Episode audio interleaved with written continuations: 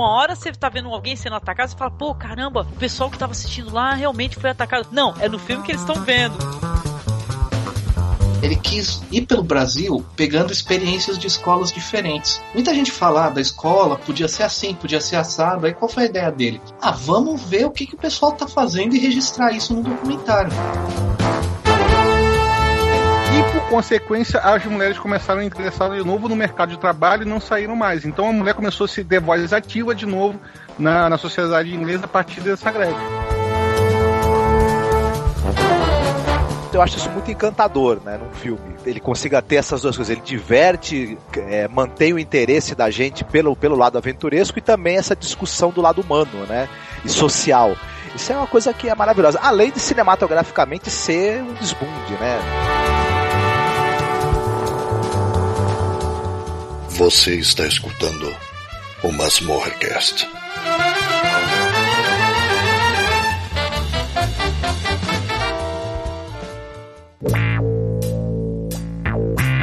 You broke my car? Yes, I broke your car, so what? I'm not happy with you. You only work here for two days. You are not polite to the boss. What is it with you? Fuck you. What? Fuck? Olá, ouvinte! Estamos aqui com mais um Masmorra Cast.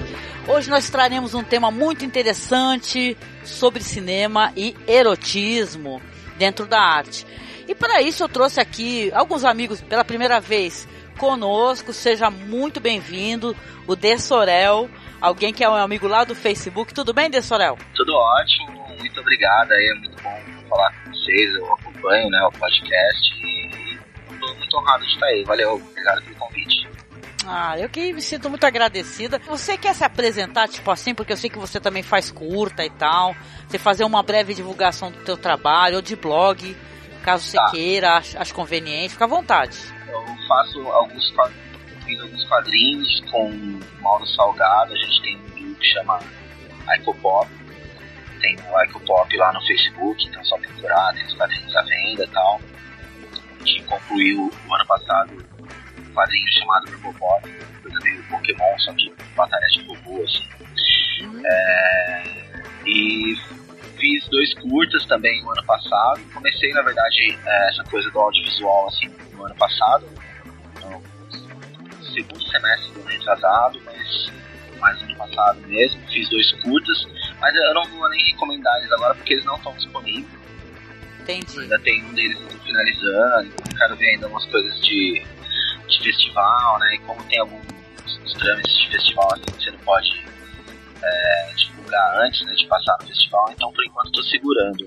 E mais, é, eu tenho os meus textos no desorel.wordpress.com. Isso aí eu convido o pessoal a, a entrar lá no blog e é, eu escrevo sobre filme, música.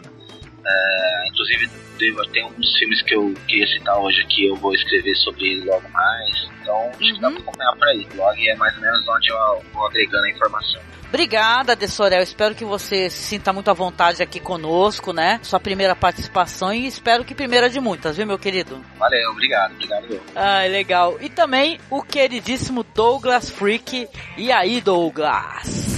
Opa, é um prazer, olha, é piadinha infame, é um prazer quase sexual estar aqui gravando esse programa. Oh, yeah. né, no escurinho do cinema, chupando o Drop Janis. Opa! Se a Débora quer que o Gregory Peck. Ninguém vai bancar um santinho. Não é isso aí, Angélica.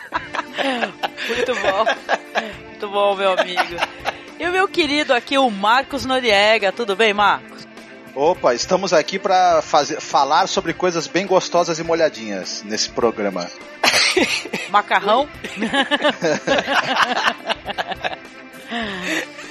e é isso, né, gente? Então, como eu falei, a gente vai debater, vai trazer um pouquinho o assunto aí do erotismo, né, do erótico dentro da arte. Por que não, a, inclusive a pornografia, na verdade? Por que Sim. não, né?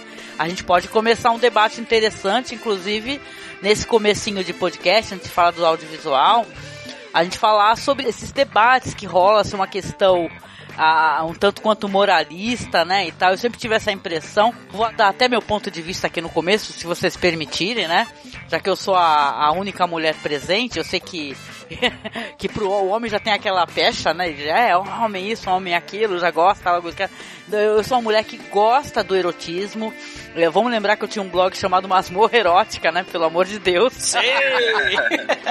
quem, não, quem não me conhece, tá conhecendo agora, a gente tinha um blog chamado Masmorra Erótica. Só que a gente não falava somente de erotismo, mas todo mundo ia lá pensando que era isso. Então é bem, bem Só bizarro. da sacanagem. Só, só da sacanagem. Mas então, eu andei lendo bastante, li vários textos e tal, e eu tô ciente, inclusive, desses debates feministas muito interessantes, tá? Dois lados que são válidos de certa maneira pelos seus argumentos. Tem, existe uma linha do feminismo que é totalmente anti-pornografia, né? Aonde enxerga a pornografia é, como uma maneira de fazer a cabeça do homem, do homem ver a mulher como objeto, de fazer a mulher ser um ser subjugado e tal, degradado, fetichizado. Mas tem uma linha é, que, que é pró-pornografia que eu sou muito mais simpática a essa linha, na verdade, aonde o debate consiste no fato de a gente não julgar as pessoas que fazem essa espécie de, de obra, não estou falando de pornografia mesmo, entendeu? Filme adulto, que essas pessoas que trabalham dentro desse meio, que elas não sejam julgadas como pessoas sem discernimento, sem autonomia, que não haja consentimento e tal, entendeu? Não dá pra gente colocar toda a culpa é, nesse, dessa espécie de obra, entendeu? Na pornografia, online e tal. Eu acho que é a mesma culpa que querem colocar, por exemplo, isso é minha opinião, nos videogames, tá? Se joga um videogame violento, por exemplo, você vai se tornar uma pessoa violenta, né? Eu sei que são dois pesos duas medidas, eu coloquei apenas como exemplo, tá? Mas eu acho interessante, é, até no sentido de ser uma coisa meio... Eu sou contra toda espécie de autoritarismo, já começa por aí. Esse é meu perfil, tá? Eu sou assim. A Isso. pessoa falou que não pra mim, eu já começo a falar, hum, sério? Então é assim, se a pessoa quer eliminar, como lá nos anos 80, né, essas feministas que elas lutavam pra extinguir, né, a, a indústria pornográfica, sou muito mais simpática talvez a, a- as, as mulheres que lutaram depois para que nessas empresas e tal, o pessoal que faz as produções, as mulheres tivessem mais autonomia, mais decisão, sabe? Fosse uma coisa que tivesse direitos trabalhistas e tal. Até porque, gente, a gente tem uma coisa chamada que é consensual, né? Se é consensual entre dois adultos, minha gente, cabe a nós julgar. Bom, Mais uma pergunta, cabe a nós julgar o desejo sexual, uma coisa íntima, subjetiva de cada ser humano? Então não dá pra gente falar o que é Pois certo e é. o que é errado, tá? Só pra tirar esse elefante Exato. gigante da, da nossa frente aqui, a gente poder ter mais liberdade pra conversar. Tá, não, assim, é, é complicado, assim, é, existem diversas vertentes de pensamento. É, você deu agora um parecer, né, que é a sua opinião tal, e realmente tem muitas pessoas que são é, absolutamente contra, assim, a pornografia. Eu acho que o ideal, assim, sendo contra a favor, pró ou com ressalvas, não sei o que, a gente sempre tem a noção de que a gente vai emitir uma opinião e vai contribuir, contribuir para um debate. Então, assim, nunca vai ser definitivo, né? Senão, de repente, alguém é, ouve o programa e fala, putz, não não gosto da Angélica, porque não sei o que, ela falou Sim. isso e tal. Porque, é, porque a Angé- a Angélica é assim e tal. Mas, assim, a Angélica é o indivíduo Angélica, eu sou o indivíduo de Sorel, e cada um é o seu indivíduo, tem a sua opinião, e não necessariamente a gente vai é, fechar o diálogo por causa disso. Então, é só, só um parecer, assim, porque eu tenho as- uma impressão assim, de que hoje ah, talvez os ânimos andam muito exaltados. Sim. Então, às vezes a pessoa fala uma coisa no podcast, aí já tem aquele grupo de pessoas que vai massacrar, fala, não, o cara falou isso, não sei o que e tal. É, De repente ele falou uma coisa que tá errada, ou uma coisa que é, não é legal, mas do seu ponto de vista, e, é, cabe a crítica, né, mas não fecha o diálogo. Definitivo. né? Mas, é, De Sorel, eu não sei se, se você me permite, mas eu colocar um pouco de mais de lenha nessa discussão, que além do que a Angélica falou, tem uma discussão muito antiga também, que para algumas pessoas, o erotismo, né, ele é um elemento válido na arte, dentro de uma obra de arte, e a pornografia não. Muita gente também defende Isso. né? Que, que a arte só vai até onde vai a pornografia. Se virou pornografia, não é mais arte. E isso é uma, uma, uma ideia que ela não se sustenta, né? É uma ideia Exatamente. totalmente, enfim, ela não, ela, em termos é, se você pensar em termos de, de filosofia da estética, no, em elementos que podem ou não é, ser tratados de maneira artística e dentro do universo da comunicação, essa argumentação de que a pornografia não pode ser arte, ela é totalmente insustentável, no meu modo de ver, né? A pornografia pode sim ser um elemento de uma obra de arte ou ela mesma ser constituída de maneira que ela seja arte, né? Mas é, é aberto a, a debate também isso, né? É, o, o, o cinema, ele é tão bacana, né? A gente gosta tanto dele porque ele é a expressão de várias experiências de vida, né? O cinema, ele expressa várias formas de vida, vários pontos de vista, a visão de diretores, de artistas, né? Quantos Shakespeares ou Robin Hoods ou né, é, é, Bocage ou, ou- ou outros, né, é, é, obras literárias e artísticas são transportadas para o cinema, Romeu e Julieta, né, e, e, e Marquês de Sade, por exemplo, que a gente vai entrar no Dias Franco, né, mas são experiências de vida. E eu acho muito bacana, né, você ter essa possibilidade super ampla, né, de falar sobre qualquer assunto, de mostrar qualquer assunto. É aquela questão, né? Você não é, você não é o público para um determinado tipo de filme, não tem problema nenhum, né? Mas o, o, o, o cinema enquanto expressão de vida, né? Sexo, né? Que nem aqueles, aquelas propagandas de disfunção erétil da televisão, né? Sexo é Pô. vida, né? Já dizia a Universidade de Stanford, né? Então, assim, é, é, você você, você tem que dar liberdade, você tem que dar. É, é, é o que a Angélica falou muito, né? Essa questão aí do, do autoritarismo, né? Passa muito por aí, né? Você só vai ver o que é, é- é aceitável socialmente ou o, que a sociedade conservadora, né? é- é- é, permite. Aí tem a questão da censura, né? Não, e se a gente pegar se estender assim só um pouquinho nessa questão, aí fica uma reflexão. É, quando você fala que certa espécie de obra ela não pode ser apreciada, isso gera vergonha, entendeu? Então se Culpa, a pessoa né? tem um desejo, desejo de ver certa espécie de coisa, olha, estou falando de coisas assim que são é, sexo feito entre adultos, então não estamos falando de pedofilia, nada desse gênero. Fica assim uma coisa vergonhosa, entendeu? É, isso- é essa pessoa que eu fico, ah, então a pessoa tem tesão em ver, é, em, sei lá, em ver sei lá, pornografia com B, BDSN, sei lá, é, bu, com bundagem, sei lá, que não lembro como é que é a sigla, foda-se, que eu sou ruim de sigla pra caralho. É, BDSM é, seria sadomasoquismo, né? É bondagem, mas sadomasoquismo. Bondagem por bondagem só seria de amarração, né? Aquelas- vocês estamos, estamos com entendido aqui, mas eu, eu tô boiando na parada.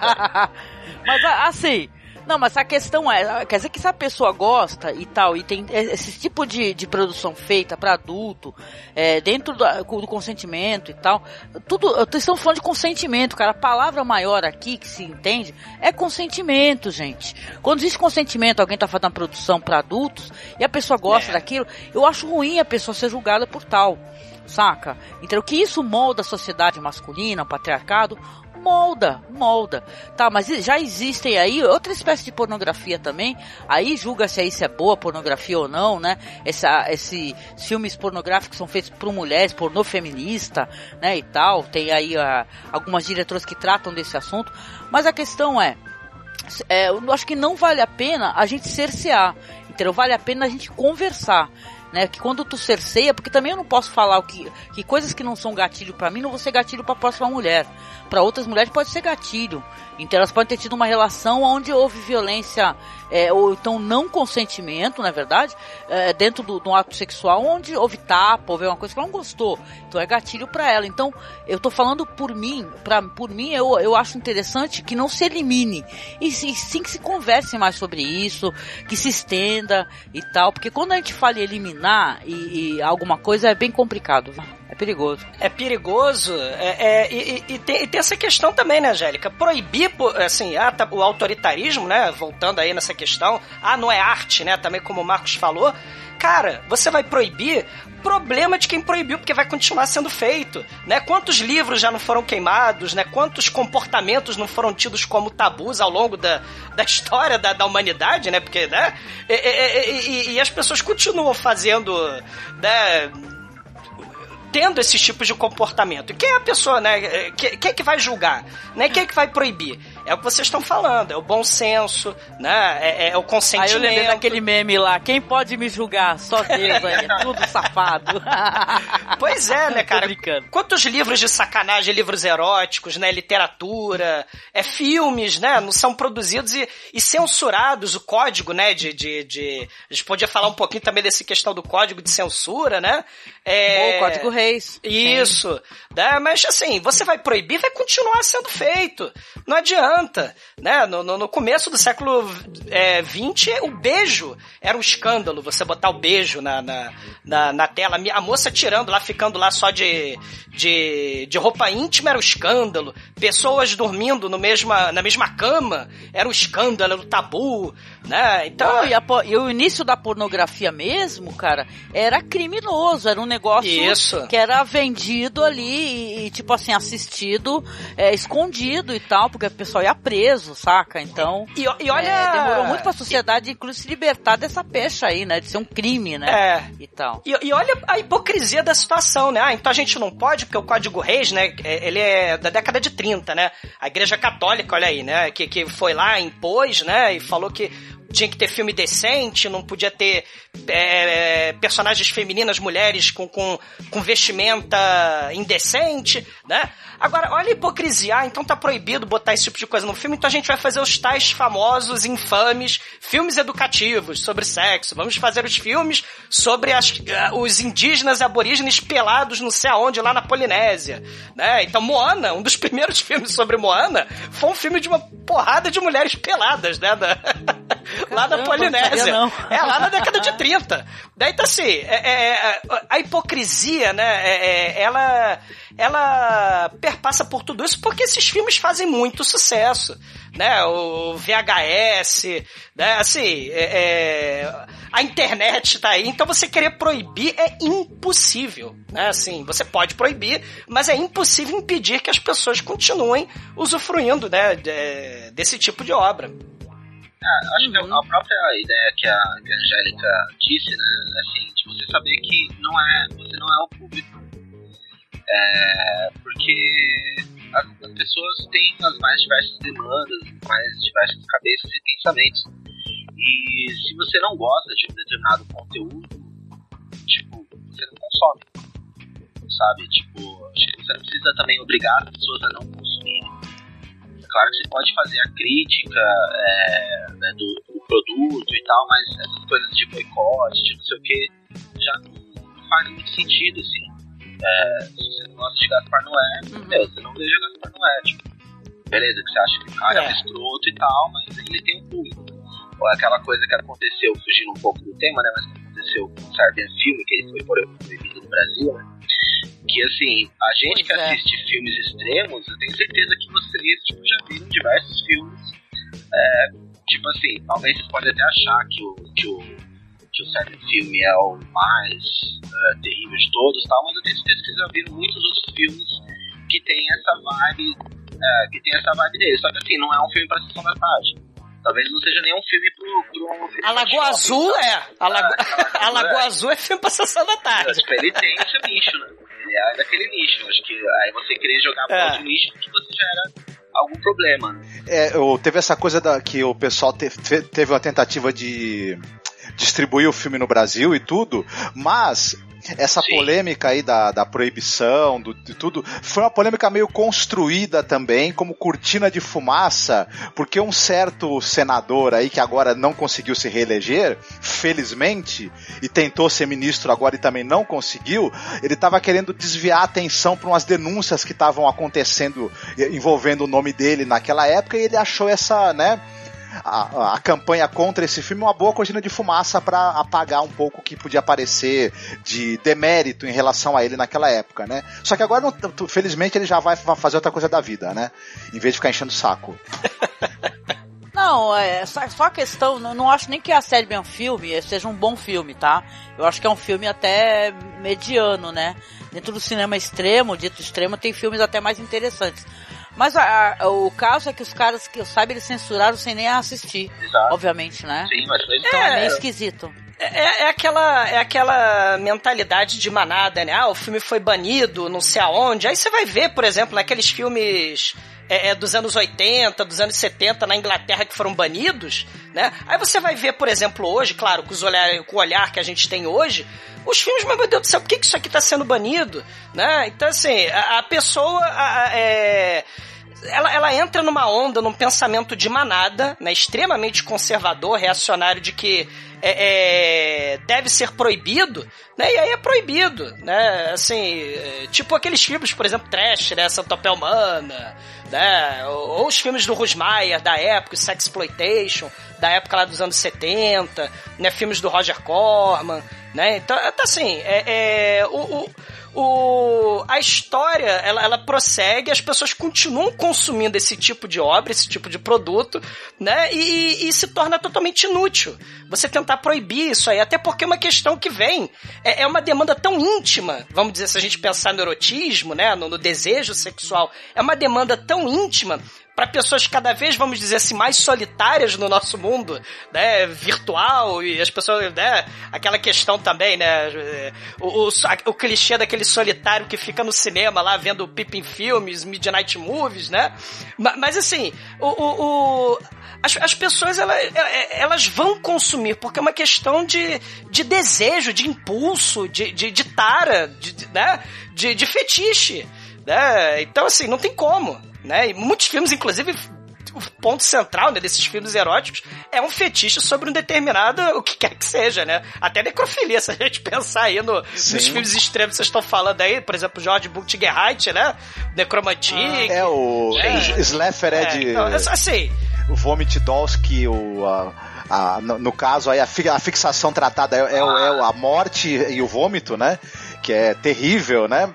Sim, Mas é interessantíssimo, na verdade. Para quem tem estômago para, é muito interessante. Eu nunca vi esse filme. Eu achei ele, ah, visualmente, assim, ele parece bem transgressor. Eu nunca vi. Bem esquisitão.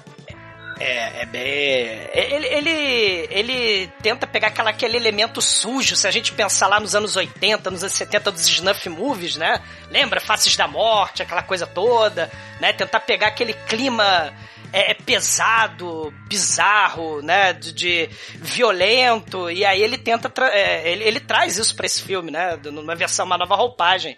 É. Você vê que essa coisa de proibição, né? Ela é tão, tão boba, assim, né? Que no final o tempo que acaba fazendo justiça mesmo. Sim. Né? Porque ah, exatamente. Até citou, tipo, aquela onda lá inglesa de proibir os filmes lá, os vídeos honestos. Hoje é. todos eles têm lançamento em DVD, em Blu-ray, tipo, sabe? Realmente é uma Sim. coisa de manada, né? O filme da. O filme Drácula da Hammer, né, com o Christopher Lee, por exemplo, foi alvo de, de, perseguição da censura, né? Um filme que hoje você assiste, né? Ele, ele poderia passar na sessão da tarde, o filme do, do, do Drácula do Christopher Lee.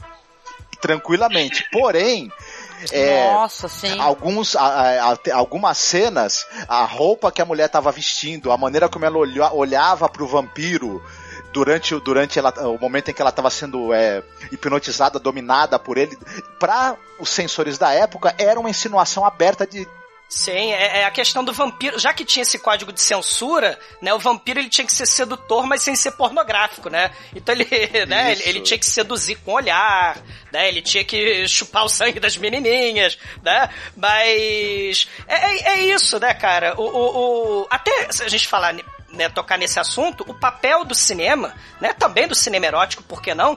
Ele, um dos papéis é criticar a sociedade, é ser transgressor, né? É, qual o papel social do cinema? É quebrar tabu, esses dogmas conservadores, né? É, é, é literalmente cagar, né? para essas proibições toscas, né? Que é, é, é, porque isso permite liberdade criativa, isso permite é, que a sociedade seja livre, experimente, né? E, e siga sua, o seu rumo sem encheção de saco, né? Sem, sem babaquice, sem hipocrisia, né?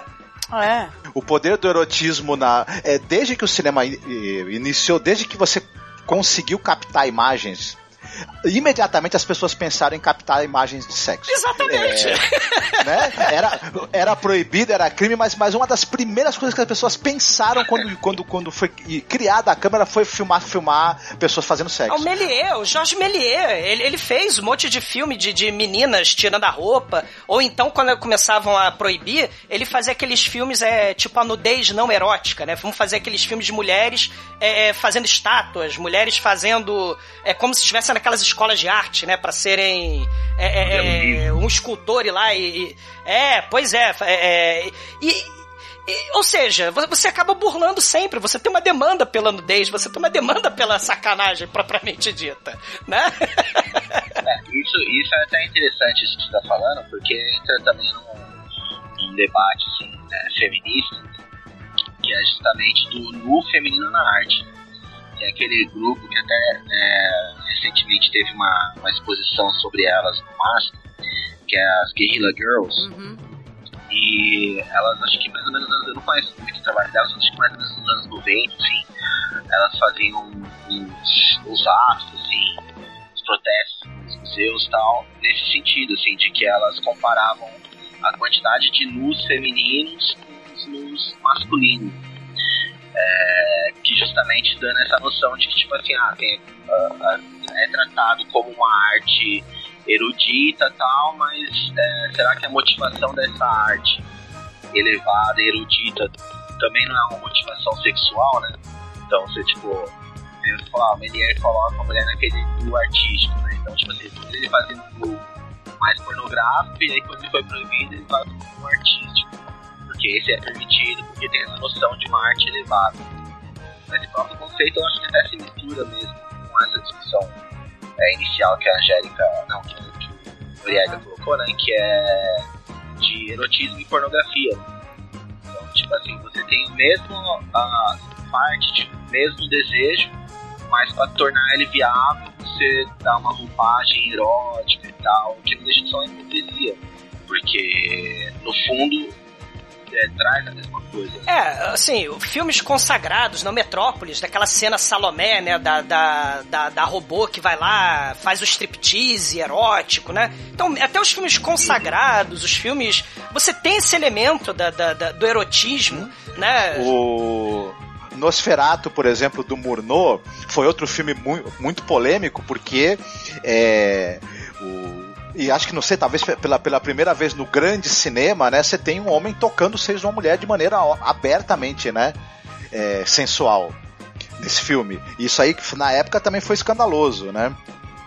É, e, e, não, vários filmes, né? A gente está falando aí, por exemplo, também o, o Cão Andaluz, né? Que tem a proposta né, totalmente surrealista, insana, né? De, de, de, de destruir conceitos e tal. Aí tem aquela, aquela cena de, dele tocando, né? Da pessoa tocando uh, os seios e depois tocando as nádegas, né? Dá um corte rápido, né? Assim, o, o, o cinema ele tem essa questão, né? A, própria, a própria questão de, fe, de fetichizar o, o, os atores, né, as estrelas, né? A gente está falando aí de, de, de, Greta Garbo, Marilyn Monroe, o Rodolfo Valentino, né? Então você tem essa própria questão do desejo sexual, né? Pelos próprios, pelas estrelas, né? Não só de Hollywood, mas né, do, do sexploitation, né, dos anos 80 lá, na, na própria sessão da tarde quando era moleque, né, Mulher Nota Mil, da, da Brooke Shields na Lagoa Azul, e, e, e, e, assim, é, faz parte, é um comportamento humano que né, é, tem demanda cinematográfica para isso, né? Sim é, é verdade que, a, que, na história da arte, e, e, o cinema se inclui, a exposição do corpo feminino é muito mais constante, porque a mulher sof, so, sofreu ao longo dos séculos uma situação de opressão, de, dela ser, ser, ser, comercializada, o corpo dela, a sexualidade dela virar alvo de, de, de, de comércio e de opressão por parte do homem, né? E uma, é uma das razões também. A gente, claro que, que, que, é, que, que a crítica né, que é feita a essa. É, uma muito maior quantidade de disposição do corpo feminino, também ela, ela, ela procede. É claro, as razões que o pessoal, que, a, que as feministas apontam, elas existem sim, né? Não, não deixa de ter razão de ser, e... né? E até é interessante a gente perceber que talvez o cinema depois de um certo tempo, ele passe também a explorar a nudez masculina e também tem a personagens femininas que elas estejam lá para ter protagonismo e não para ser um corpo a ser exibido, É. né? De repente, essa, se- com o tempo isso muda, né? Para melhor, né? O que me deixa mais é, é, incomodada nessa questão da pornografia e tal, é, na verdade, é que acaba sendo um instrumento capitalista, né? Porque você Isso. pega né, o sexo, você empacota ele e vende. Né? Então fica aquele comércio e tal sobre o sexo, né, e tal. E, e também as é, separações é, que eles fazem assim, vamos supor, né? É, filme é pornográfico, eu tô falando de pornografia ainda, gente. Vocês estão falando outra coisa, eu tô falando de pornografia. Mas assim, não, é porque eu me lembrei disso. É, eles colocam assim, é, é questão de raça, eles separam, então uma coisa fica assim. É quando é um, fi- um sexo pessoas LGBT também existe a separação. Então, nisso daí a indústria realmente ela é problemática É. e tal. É, claro que essa visão ela tem sido, tem mudado, não é à toa que tem filmes maravilhosos aí, como a gente assistiu recentemente, aquele filme lindíssimo lá da daquela atriz que até ganhou o prêmio de melhor atriz estrangeira, o Sebastião Lélio. Né, que ele fez o Glória e também fez esse filme que a, a atriz ganhou, né? Que é uma maravilhosa atriz, uma mulher trans e tudo.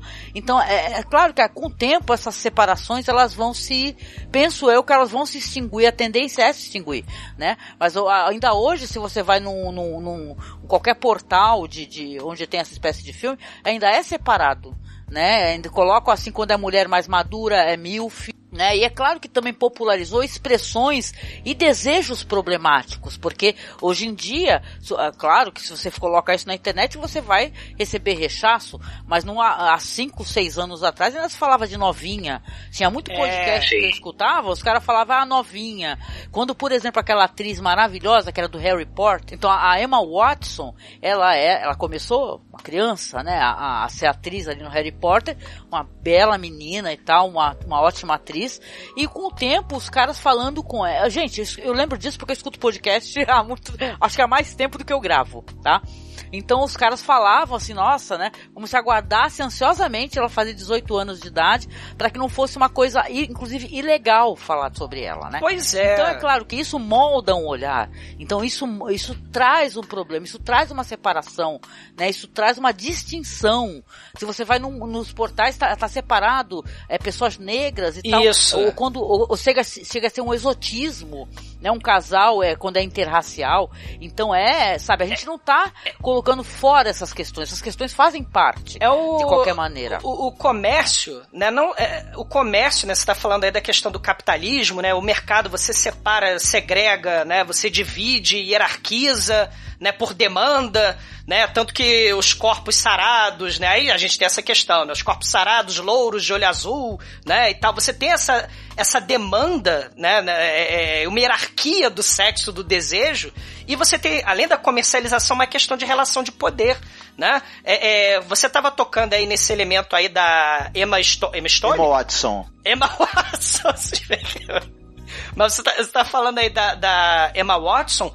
Outra questão de relação de poder, se a gente pensar desde a época lá da, daquela polêmica com a Gwyneth Paltrow, do Eisenstein, né? Ou então os diretores, os cineastas, né? da- da- de gerações bem antigas que fazem aqueles chamados filmes é, coming of age, de menininhas, né? Aqueles filmes de meninas de 12 anos, 13 anos. As lolitas, né? Do, do filme, as Alices É, no um- País um da Maravilha. Baby, né? É, você tem um porrilhão de filme assim, né? Na Europa, nos Estados Unidos, isso desde os anos 50, anos 60, né? São, são os coming of age movies, né? As meninas a, é, de- virando mulher, né? Desabrochando. E aí você tem filmes artísticos e tal, mas olha a questão polêmica aí também, né? Uma relação de poder.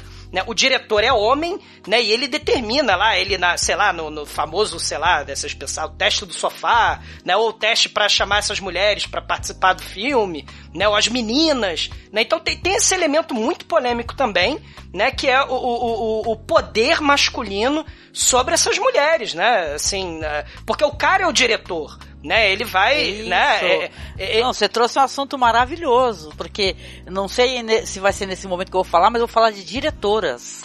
E quando as diretoras falam sobre erotismo, Uhum. fazem a pornografia, e é, e é muito interessante, porque eu sou super fã da Catherine Breillat. Pô, Entendeu? Ela é uma bola. tremenda diretora, entendeu? E o, e o cinema dela é um cinema que o pessoal é, também acha ofensivo, né? E olha que é uma mulher que ela coloca a, a uma visão muito mais feminina, eu diria, da, da mulher no erotismo, ela tendo agência dentro do erotismo, né? Ela quer conhecer o sexo, ela quer né, compreender o sexo aí como Fat Girl, né?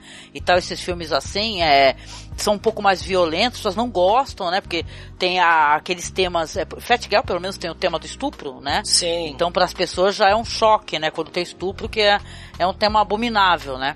Para as pessoas, né? Eu, como eu já disse em outro podcast, eu não tiro do, do- da minha. Eu não tiro assim da minha. Da minha questão, assim, se o filme tiver estupro, eu não assisto. Eu não faço isso, gente.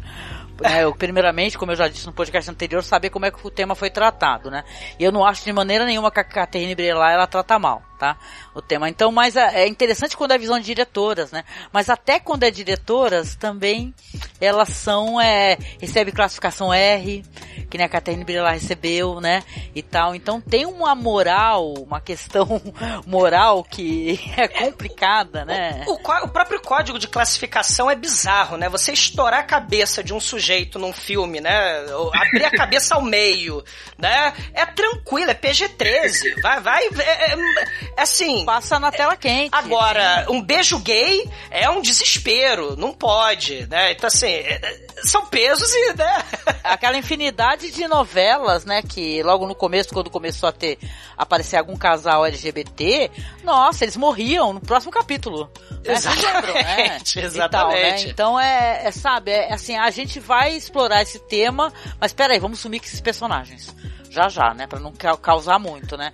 Então é muito complicado que você fica alimentando, né? Agora tá empoderando mais. Empoderar é uma palavra importante, viu, gente? A gente. Tem gente que ridiculariza essa palavra empoderamento, mas é uma puta palavra. E ela precisa ser falada e ser é, utilizada o, enquanto ela for necessária. Né? Então, tem gente que certeza. fica assim, ai, empoderamento, hahaha. Gente, não. A hora que não precisar falar empoderamento é lindo, aí não se fala mais, né? Sim. Empoderar, tem que ter muito mais obras nesse sentido, né, Sim. gente? Com certeza. É, é que quem tem, tem mais poder do que merece costuma desdenhar de quem quer ter mais poder do que. É, né? É. Enfim. Tem, uma coisa também, tem, tem uma, uma, discussão também sobre essa coisa do, do, do, do filme erótico e pornô, que é uma, uma questão também é, estética e, do, e da linguagem. É, até um filme que eu ia citar é, o- é um filme francês de 2001 chamado Pornógrafo, que é a história de um cara Uhum. é a história de um cara que ele, ele é um diretor de, de cinema de filmes pornô, só que ele tem uma visão mais, digamos assim, artística da coisa. Ele, ele, ele fez filmes, na, vamos dizer, nos anos 60, né? Influenciado por aquela coisa da, da, da contestação, da revolução sexual e etc. E ele achava que, o, que, que a pornografia para ele era uma maneira também de fazer política e filosofia. E mu- muitos anos depois, ele tá precisando de dinheiro, ele volta a filmar, e quando ele volta, ele já pega essa a indústria do filme pornô do jeito que ela é.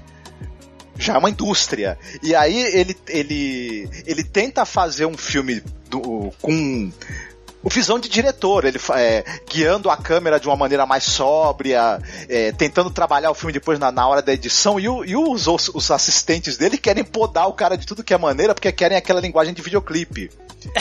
E, e, e, ele, e ele também é- ele colocava um pouco de, de- da, da questão da sexualidade da política na, na- na- nos filmes dele. Nos filmes que ele tem que filmar nessa época do retorno dele, é um filme totalmente de fetichização. É anos 80, 90, quando ele volta, e é o auge da, da misoginia e fetichização do- da, mulher no pornô, né?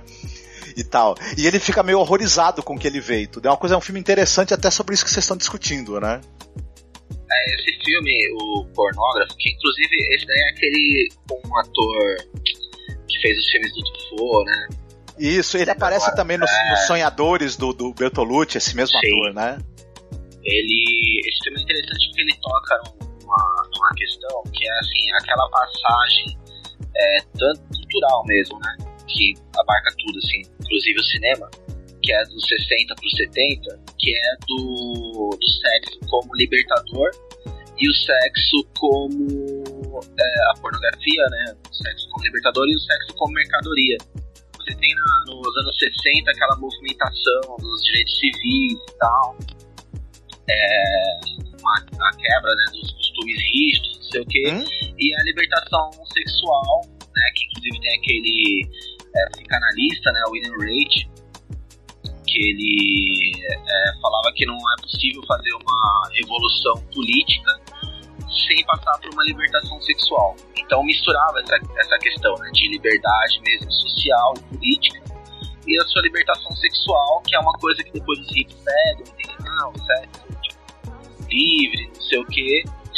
E, e aí você pega, por exemplo, o filme Repulsa ao Sexo, é, do, do Polanski, você vê que no Repulsa ao Sexo ele já tá meio que questionando essa libertação sexual. Ah, sim, sim. Ele já tá, ele já tá colocando aquela ideia que assim, é, libertação sexual, mas será que nesse processo de libertação sexual a mulher realmente estava tendo liberdade? Será que ela estava, para usar essa palavra mais recente, se empoderando com essa libertação sexual?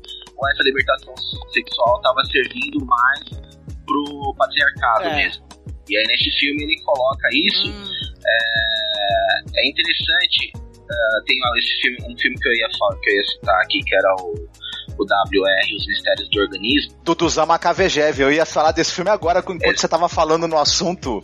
E ele contou pra mim que o diretor faleceu Pois é, recentemente, então, né, o Ele morreu ontem, né? Eu não sabia também. É, eu já tinha pensado em trazer esse filme aqui pro debate, porque acho que até não tem como não passar por esse diretor, né? Mas infelizmente ele faleceu ontem, né? Então fica aí até lembrar dele assim como uma homenagem, né? Que e ele é um diretor que ele traz muito essa questão é, política. né? Política. É. Sim. Ele é bastante. Ele, ele tem essa linguagem de cinema verborrágica, revolucionária, uma coisa que, que, que você encontra, por exemplo, no cinema do Godard, Isso sim. ou, ou que o Bruce LaBruce, por exemplo, que já que é um diretor de pornografia gay, que depois a gente pode falar dele também, Opa. é, traz muito de influência dele, né? E, e nesse filme, o, Os Segredos do, Os Mistérios do Organismo, ele elabora muito bem essa questão, inclusive ele é meio falso documentário sobre o Winner Rate, né, que é o. Psico, é psicossexólogo, uma coisa assim, né? Psicoterapeuta. psicólogo, né, É. uma coisa, é, é, ele tinha umas sessões, né, que as pessoas ficavam gritando, né, umas coisas... É, é, anos malucas. 60, anos 70, né? E- Sim. É, exato. O, o Macavejev também tem um filme que trata do sexo enqu- A Sweet enquanto Movie, mercadoria, que é o Sweet Movie. Também é uma boa recomendação pro pessoal. Sweet Movie, Que é exatamente. espetacular. É, é- é um filme. Uma coisa interessante que vocês estão falando aí, sem cortar vocês, mas já cortando Pode porque eu sou canalha. o, o- o surrealismo, né? É, ele, ele como contestação política. Vocês estão falando do Macavejev, do Polanski, né? No Repulso ao Sexo, essa questão da, da, da, da revolução de costumes.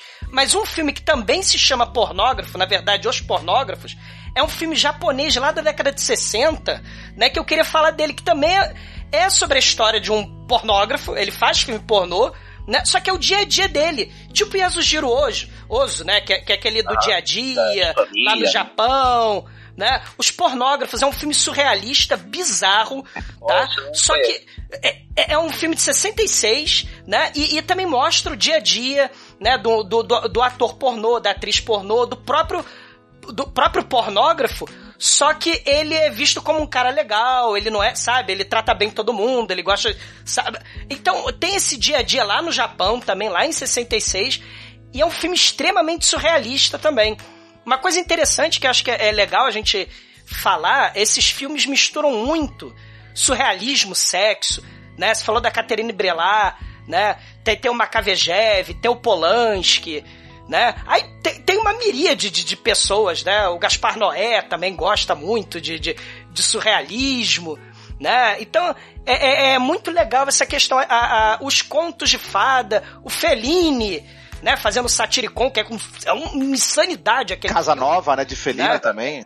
Casanova também. É, é- é- são, são filmes surrealistas que são contestadores e que mostram a experiência da sociedade, falam da política, né? É, é- é contestadores contra tabus, né? Isso é muito legal. Né, que, a gente, que, que a gente pode falar. Um fenômeno no, no mundo, né? Praticamente um fenômeno mundial. né? No, no, no cinema sexual barra surrealista, né? É, esse filme é bem interessante, esse, esse, esse, esse Os Pornógrafos, é do Shohei Mamura, né? Que justamente numa sociedade certinha, conservadora como o Japão à primeira vista, né?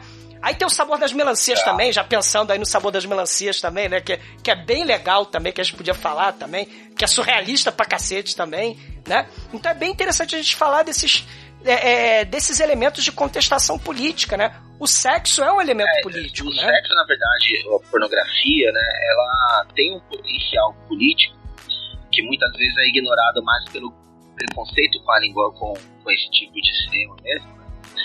É, que é muito grande. Eu lembro de ler aquele livro Crash, do J.T. Ballard, que tem o filme do, do Cronenberg, Putz, É, do Cronenberg. que é muito a história, quem não conhece, né, a- o tema do filme é muito louco, né, que é tipo da galera que tem é, fetiche em batidas de carro, em acidente automobilístico. É uma coisa muito doida, assim. E eu lembro que, na, que no prefácio do livro, então, de uma edição mais recente, assim, Brasil, o J.J. Ballard, ele fala que toda relação humana, é, entre um humano e outro, ela é uma relação política, em maior ou menor grau. E aí ele fala que não existe nenhuma linguagem ficcional melhor para falar sobre política do que a pornografia, nesse sentido. Porque ela é diretamente uma questão política. Tipo, o corpo de um homem e de uma mulher juntos, né? Numa fricção, é, exata, é, o, é o princípio de qualquer questão política, né? É, a primeira, é o ponto de partida de qualquer questão política. Isso é, é muito interessante. Eu queria trazer para conversa aqui, não sei o que, que vocês andaram assistindo ou pesquisando, né? Mas se tem uma coisa que é in- interessante, pelo menos para mim, né?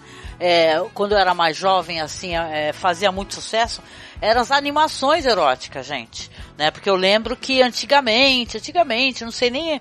se- até que acho que deve ser, até se arruma por aí, deve estar em algum portal aí desses aí, de um, num, sei lá, RedTube da vida.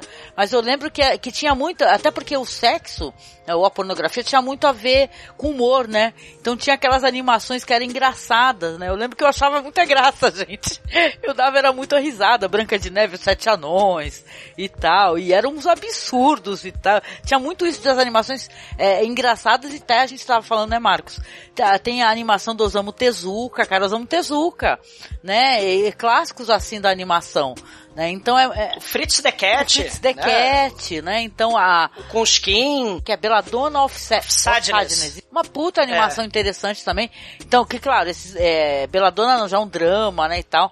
Mas eu lembro que, das animações que, que eram engraçadas. Cleópatra, né, do Osamu Tezuka. Cleópatra, isso. Vocês conheceram, tiveram conhecimento desses materiais, assim, ou vocês passaram batido? Eu, como eu tenho 47 anos, eu passei por, pelos anos 80, então, então, a- a- eu lembro das minhas amigas e meus amigos, a gente comentando como a gente dava risada dessas animações, sem nenhuma Eu- questão de julgamento, detalhe, porque não tinha, né, nenhuma desconstrução nesse sentido, a gente só ia mesmo. Eu lembro do heavy metal, né? Que tinha aquela mulher né, pelada, assim. Cara. Eu lembro do heavy metal, né? A- Isso.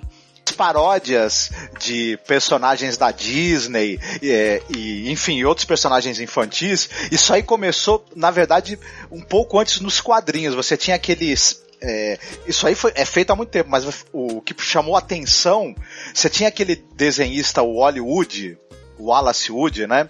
Que ele desenhava pra cripta, de- desenhava muita história de ficção Olha aí. científica, era um grande desenhista dos anos 60, 70. E ele, como ele tinha um traço muito bom e ele desenhava maravilhosamente bem, ele começou a fazer várias e várias paródias eróticas e pornográficas de personagens infantis e da- da- dos desenhos animados, da, da Disney principalmente. E essas ficaram muito famosas e acabou virando um incentivo para depois o pessoal fazer paródias animadas também, né? Que proliferaram muito aí depois dos anos 70, né? Você vai ter no, no- você vai ter nos anos 70 não só as animações de, de histórias infantis, mas as versões eróticas em, em carne e osso, né? Do, do, do Chapeuzinho Vermelho, da Cinderela, né? Da Alice no País das Maravilhas, né? Essa, essas histórias das menininhas, né? O, o tal do Coming of Age Stories, né? Os Tales of Coming Age lá, as, as meninas descobrindo metáforas, né? A, a, a Alice lá sangrando né? De repente sangra numa, numa flor branca, significa que ela virou mulher, né? Então tem, tem uns, uns elementos assim mais é, é, é, avant-garde, né, mais artísticos, mas tem também a, a sacanagem braba também, né? Cinderela, né?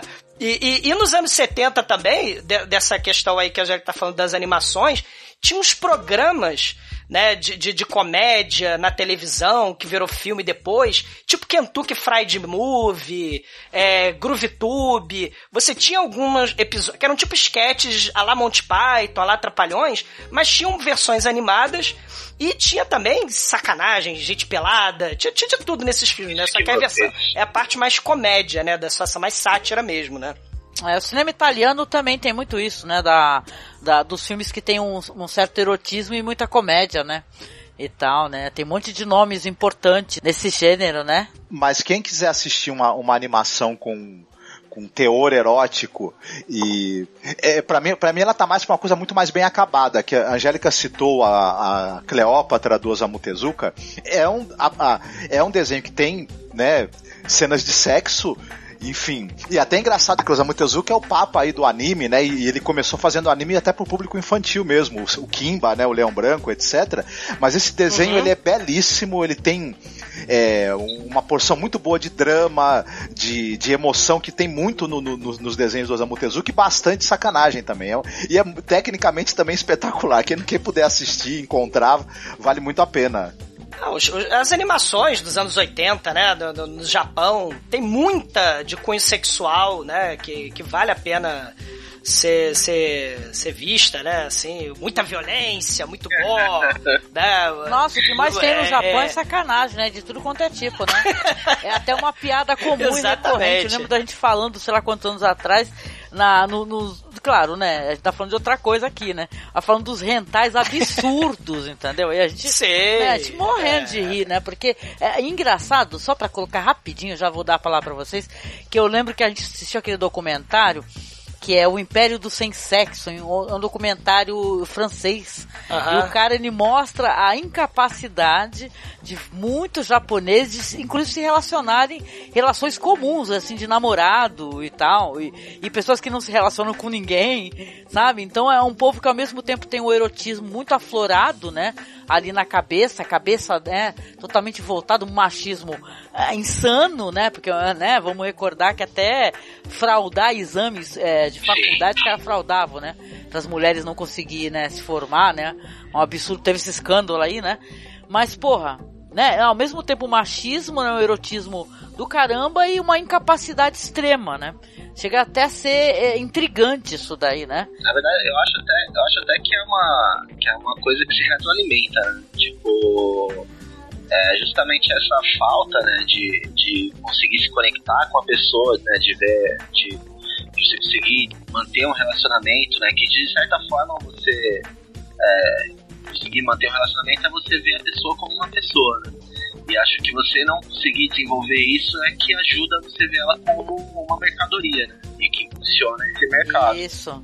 E aí, exatamente, impulsiona esse mercado, que é, inclusive é cara que não sai de lá, né? Daqueles sex shop lá que tu fica lá com uns tenga egg da vida aí e tal. Chegou no nível não sai de lá, malandro. O boneco virtual, né? Isso aí já não foi o Nossa, com cara, travesseiro. Tem aí que com o boneco virtual. Magote, né? Tem, tem, tem, gente, tem gente que paga pra ganhar cafuné. Você vê o nível Sim, de carência, né? o nível de, de, de, de, ausência, de individualismo, né? É, é, tão grande, né? Que, que o cara paga pra ter cafuné, paga pra menina, é, pra ele conversar com a, com a profissional lá, como é que foi o dia dele no trabalho, né? Porque o cara é sozinho, o cara não tem ninguém. Cara, às vezes eu fico pensando o que estrago que essa, essas porra dessas bombas nucleares fizeram nesse povo, viu, cara? Que eu acho que pra mim, eu tenho pra mim uma teoria que tudo tá meio interligado, sabe? O negócio deles terem esse, essa parada que eles, é, eles abominam qualquer espécie de cicatriz no corpo feminino, né, e tal. Então tem a ver com a bomba também, né? O, É uma, é uma sociedade extremamente conservadora, Sim, né? E, e, e, é isso que é interessante, porque também nos anos 60, né, eu- em algum BPM muito antigo, eu já falei do Blind Beast, Angélica, né? Falou do- sim, falou. de- né? E, e, e tem os Pincoeiga, né? Que vai ter cena já, isso em 60 e pouco, 64. Não, não, pelo amor de Deus, fala o nome do cara só pra gente poder dar risada, que eu fico sozinho até hoje, Douglas. É o Sério. Edogawa Rampo, né? Que é o. Poe, Um, ele é um escritor de mistério, de conto erótico pulp lá no Japão, né? E muitos filmes de mistério, de suspense eróticos. A galera japonesa, os diretores, né, pegavam e usavam do Edogawa Rampo, né, os, os- Aí eu fui procurar o nome desse cara, tu acha como Arrampô, né? É. né? Mas quando você lembra que é tipo de Edgar Allan Poe, é o Edugal Arrampô, Ah. eu fico rindo sozinho. Esses filmes, dos, esses filmes dos anos 60 lá no Japão era Noberu Bago, né, que é a novela vague, né, aquele Noberu Noberu, Bago. Né, então, assim, ele- eles vão trans- é, é, trazendo, né, o, o- o- a ocidentalização, esse individualismo, essa, essa, mer, é, é, essa fetichização né, do sexo, do, da, de transformar em mercadoria, isso tudo é ocidental. Né? Então ele está trazendo isso para cá e os valores ocidentais vão transformando a sociedade japonesa. Né? Le- Lembra que o Japão tá com a, os Estados Unidos está com a bomba no Japão, mas depois encheu o Japão de dinheiro, né? para ele virar a vitrine né, capitalista lá na, na- no Oriente que estava todo comunista praticamente, né? E, e- e um dos filmes interessantes, né, se a gente pensar, além do Blind Beast, tem o Manji, que é um filme de lésbicas, lá no Japão, né? Vai ter nos anos 70, vai ter nos anos 70 aqueles filmes da Lady Snowblood, né? Aqueles filmes muito legais, que, que Sex and Furry, Isso. por exemplo. Kurobara Shoten, né, que é um filme sobre a indústria do sexo também naquela época, né, sobre um pornógrafo também. Então tem muita coisa legal, né, no, no Japão, apesar de ser uma sociedade extremamente conservadora, também tem uma demanda absurda pelo sexo. Claro, sexo fictício Ô. virtual, né, mas Ô Douglas, mas tem uma coisa interessante. Você- citou o Blind Beast, que eu acho um, um baita filme, um filme interessantíssimo. Se, se a gente fizer um paralelo, ele é um filme que ele, claro, lembra muito o colecionador, né? sim, sim. Só que enquanto que o, a- o sexo no filme O Colecionador era uma coisa muito, mu- muito subentendida, né? E, e tava mais pra, pra obsessão dele em querer casar com a moça, em construir uma, uma, uma família ali e, e vencer a, incapacidade de socialização que ele tinha. No Blind Beast, o componente sexual é muito mais aberto e mostrado de maneira muito mais óbvia, assim, né? E é é interessante como o, é, a releitura que eles fizeram ne- ne- nessa época que o cinema, cinema do, do Japão tinha esse gênero do pinku, onde os temas sexuais e, e e de exploitation eram tratados abertamente, gerou essa obra, o Blind Beast, que é uma coisa muito, muito vale até a pena ver os dois filmes para poder comparar, né? O, o colecionador e o Blind Beast. Sim. E aí depois, né, o próprio o próprio Blind Beast vai influenciar aí o Império dos Sentidos. Aí você vai ter, né, Nagizoshima. Você também tem um- um- uma indústria poderosa, né, do, do, do sexo. É uma, é uma coisa que eu nunca sei, gente. Eu, eu não entendo isso. Por que que no, no- lá na- nos desenhos japoneses o pessoal sangra, né, quando fica muito excitado, sangra pelo nariz? Eu não entendo. Tá no sangue o sexo Mas é- dele, né? é- Assim, vê é que, uma coisa que eles desenvolveram assim, uma é uma coisa peculiaridade, muito né, que se refere ao sexo, assim, até de- disso que você tinha falado antes de É. surrealismo. Que eles acabam misturando muito, assim. É, o próprio Pinko, né? Ah. Pinko Eiga e tal, é um gênero que sempre. Acho que até hoje deve ser forte lá. É que é um gênero que eles não gostam muito. É um, é um tipo de produto que eles não fazem para exportação. Até teve um problema, acho que quando aquele, aquele diretor, o Koji Wakamatsu, que fez o Gogo Seven Third, tem outros, outros filmes dele, Caterpillar, né? Tem outros Aham. Templos dos Anjos, que é um cara assim super. Ele faz esses filmes eróticos também dessa escola que a gente tinha falado assim de mais politizado, né? Daquele, daquela galera assim mais é, ativista, né? e tal.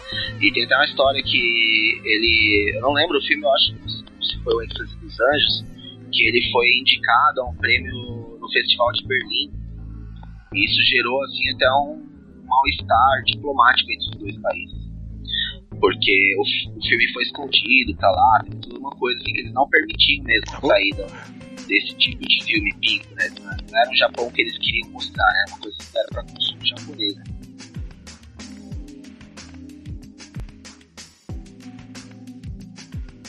essa, essa, essa, é, porque assim, na China também, né, você vai ter aqueles filmes da categoria 3, né, no final dos anos 80, final dos anos, é, até o final dos anos 90, você vai ter um monte de filme chinês, né? Hong Kong, Taiwan.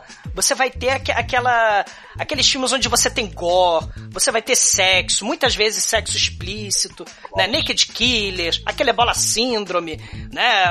É muito, muito filme bizarro e, e grotesco, né? Que hoje, no, é, assim, é, é, você ter esse, esses filmes franceses, né, extremamente gráficos, extremamente é, é, é o Start Report, né, o, a, essa nova onda é, francesa. É, é o, Fre o French Extreme, exatamente. Mas no, no, final dos anos 80, né, você tinha na China os, os esses filmes extremamente pesados, né, com conteúdo sexual explícito e violência extrema, e no Japão, né, aquele Flowers of Flesh and Blood, né? O Faces da Morte, né? Então você tem essa... É uma sociedade extremamente conservadora que tem uma, uma necessidade muito grande de, de, de, de proibir né, essa, essa, é, é, esses excessos, né, vamos dizer assim, né? É, é a Coreia do Sul também, né? É, é, muitos filmes, né, são, são muito discretos e, e, e, quando você vê muitos filmes eróticos dessa, desses países, você percebe o papel, a hierarquia que cada um tem na sociedade também, né? Sim. A mulher, ela tem que ser submissa, geralmente nesses filmes, né? Ela tem que ser recatada, né? É, é, inocente, né? E aí o homem é que tem que. É, é, é, é o provedor, é o papel diferente, né? Nesses filmes, muitas das vezes, né?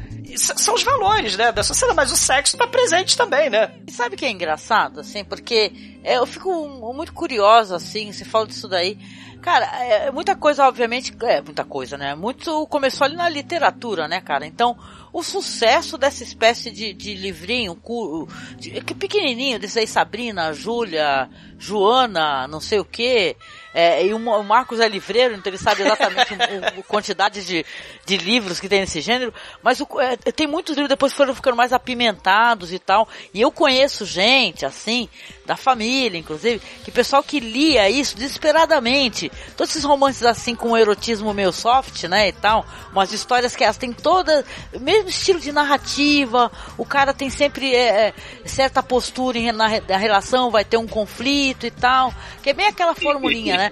Mas aí a pessoa é super moralista em relação a, a, a filmes com erotismo. Eu não consigo entender isso, cara. Eu não consigo, não ser, entra na minha cabeça. Tem que ser erótico light, né? Não pode ser. Tem que ser tipo, sei lá, tem que ser soft, né? Aquele 50 tons de sei lá o quê, né? Tem, tem que ser desse. Nossa, tem que 50 ser assim, tons é. de cinza. Não, detalhe, tá dentro de um contexto, porque, cara, olha o sucesso de 50 tons né? Um sucesso absurdo, é uma fanfic de Crepúsculo, gente. Exatamente. E as treta, né, que rolou, tu sabe porque vocês gravaram no pod trash, né? sobre, sobre os 50 tons de cinza, ah, ou não? Vocês gravaram sobre Crepúsculo, Crepúsculo é. né? Não foi 50 tons de cinza, não chegaram nesse ponto ainda, né? Mas olha, poderia ter, aí eu ia ouvir com certeza. Mas a questão veio todo o fandom do negócio atrás de vocês. Aí eu tive que ir lá fazer um, gravar um podcast ali, respondendo, né, a, a tanta agressividade, com, a, com, muita gente boa ali também falando, né. Mas a questão é, olha só como é interessante, né, como as pessoas gostam e apreciam a literatura erótica, né? É, é uma coisa de sucesso, é um case de sucesso, né, Marcos? Né? Tem, tem público para isso? Sim, sim. É, ao longo do, do, do, dos séculos aí você teve escritores como Sade, o Henry Miller mais recentemente, Anais Nin, né, e, e, outros aí que a gente pode citar que a literatura erótica ela sempre fez muito sucesso. Essa literatura erótica mais, mais de nicho, né? E também o, a, o- a literatura de diversão ali, mesmo que você tinha em banca onde tinha conteúdo erótico, né? O, o é, momentos de prazer, enfim, coisas do gênero, né? Que- Momentos ti- íntimos. Agora eu lembrei. Momentos íntimos, momentos, íntimos. A- a- as Né? próprias histórias consagradas, clássicas, né? Se a gente pensar no Pasolini, né? Que vai fazer um monte de filmes sobre, né? O Canterbury Tales, o, o, o Arabian Nights, né? O Decamerão, né? Você tem, você tem a literatura... A trilogia da vida, É. né? A trilogia da vida É do, do- maravilhosa. do É Pasolini. surrealista pra caramba, é doidona e, sim, e- e extremamente erótica, né? Assim, as histórias são picantes, as histórias são eróticas, tem nudez pra, cada, pra todo lado, tem surrealismo, né? Então, assim, é- é, ele mesmo, né, do Grupo Pânico, né? Lá o Fernando Arrabal também, que fez filmes carregados de, de, de, de nudez e de blasfêmia, né? Tá- não é verdade? Então, assim, é, é, é muito interessante quando a gente fala, não, eu gosto de erotismo, mas tem que ser do jeito que eu gosto. Não pode ser, o resto não pode. Né? Então, peraí, né? É, tem que ser numa caixinha. do jeito que né, eu gosto e tem que tal, tá né? certo. Tem que ser higiênico, tem que ser limpinho. Fala sério.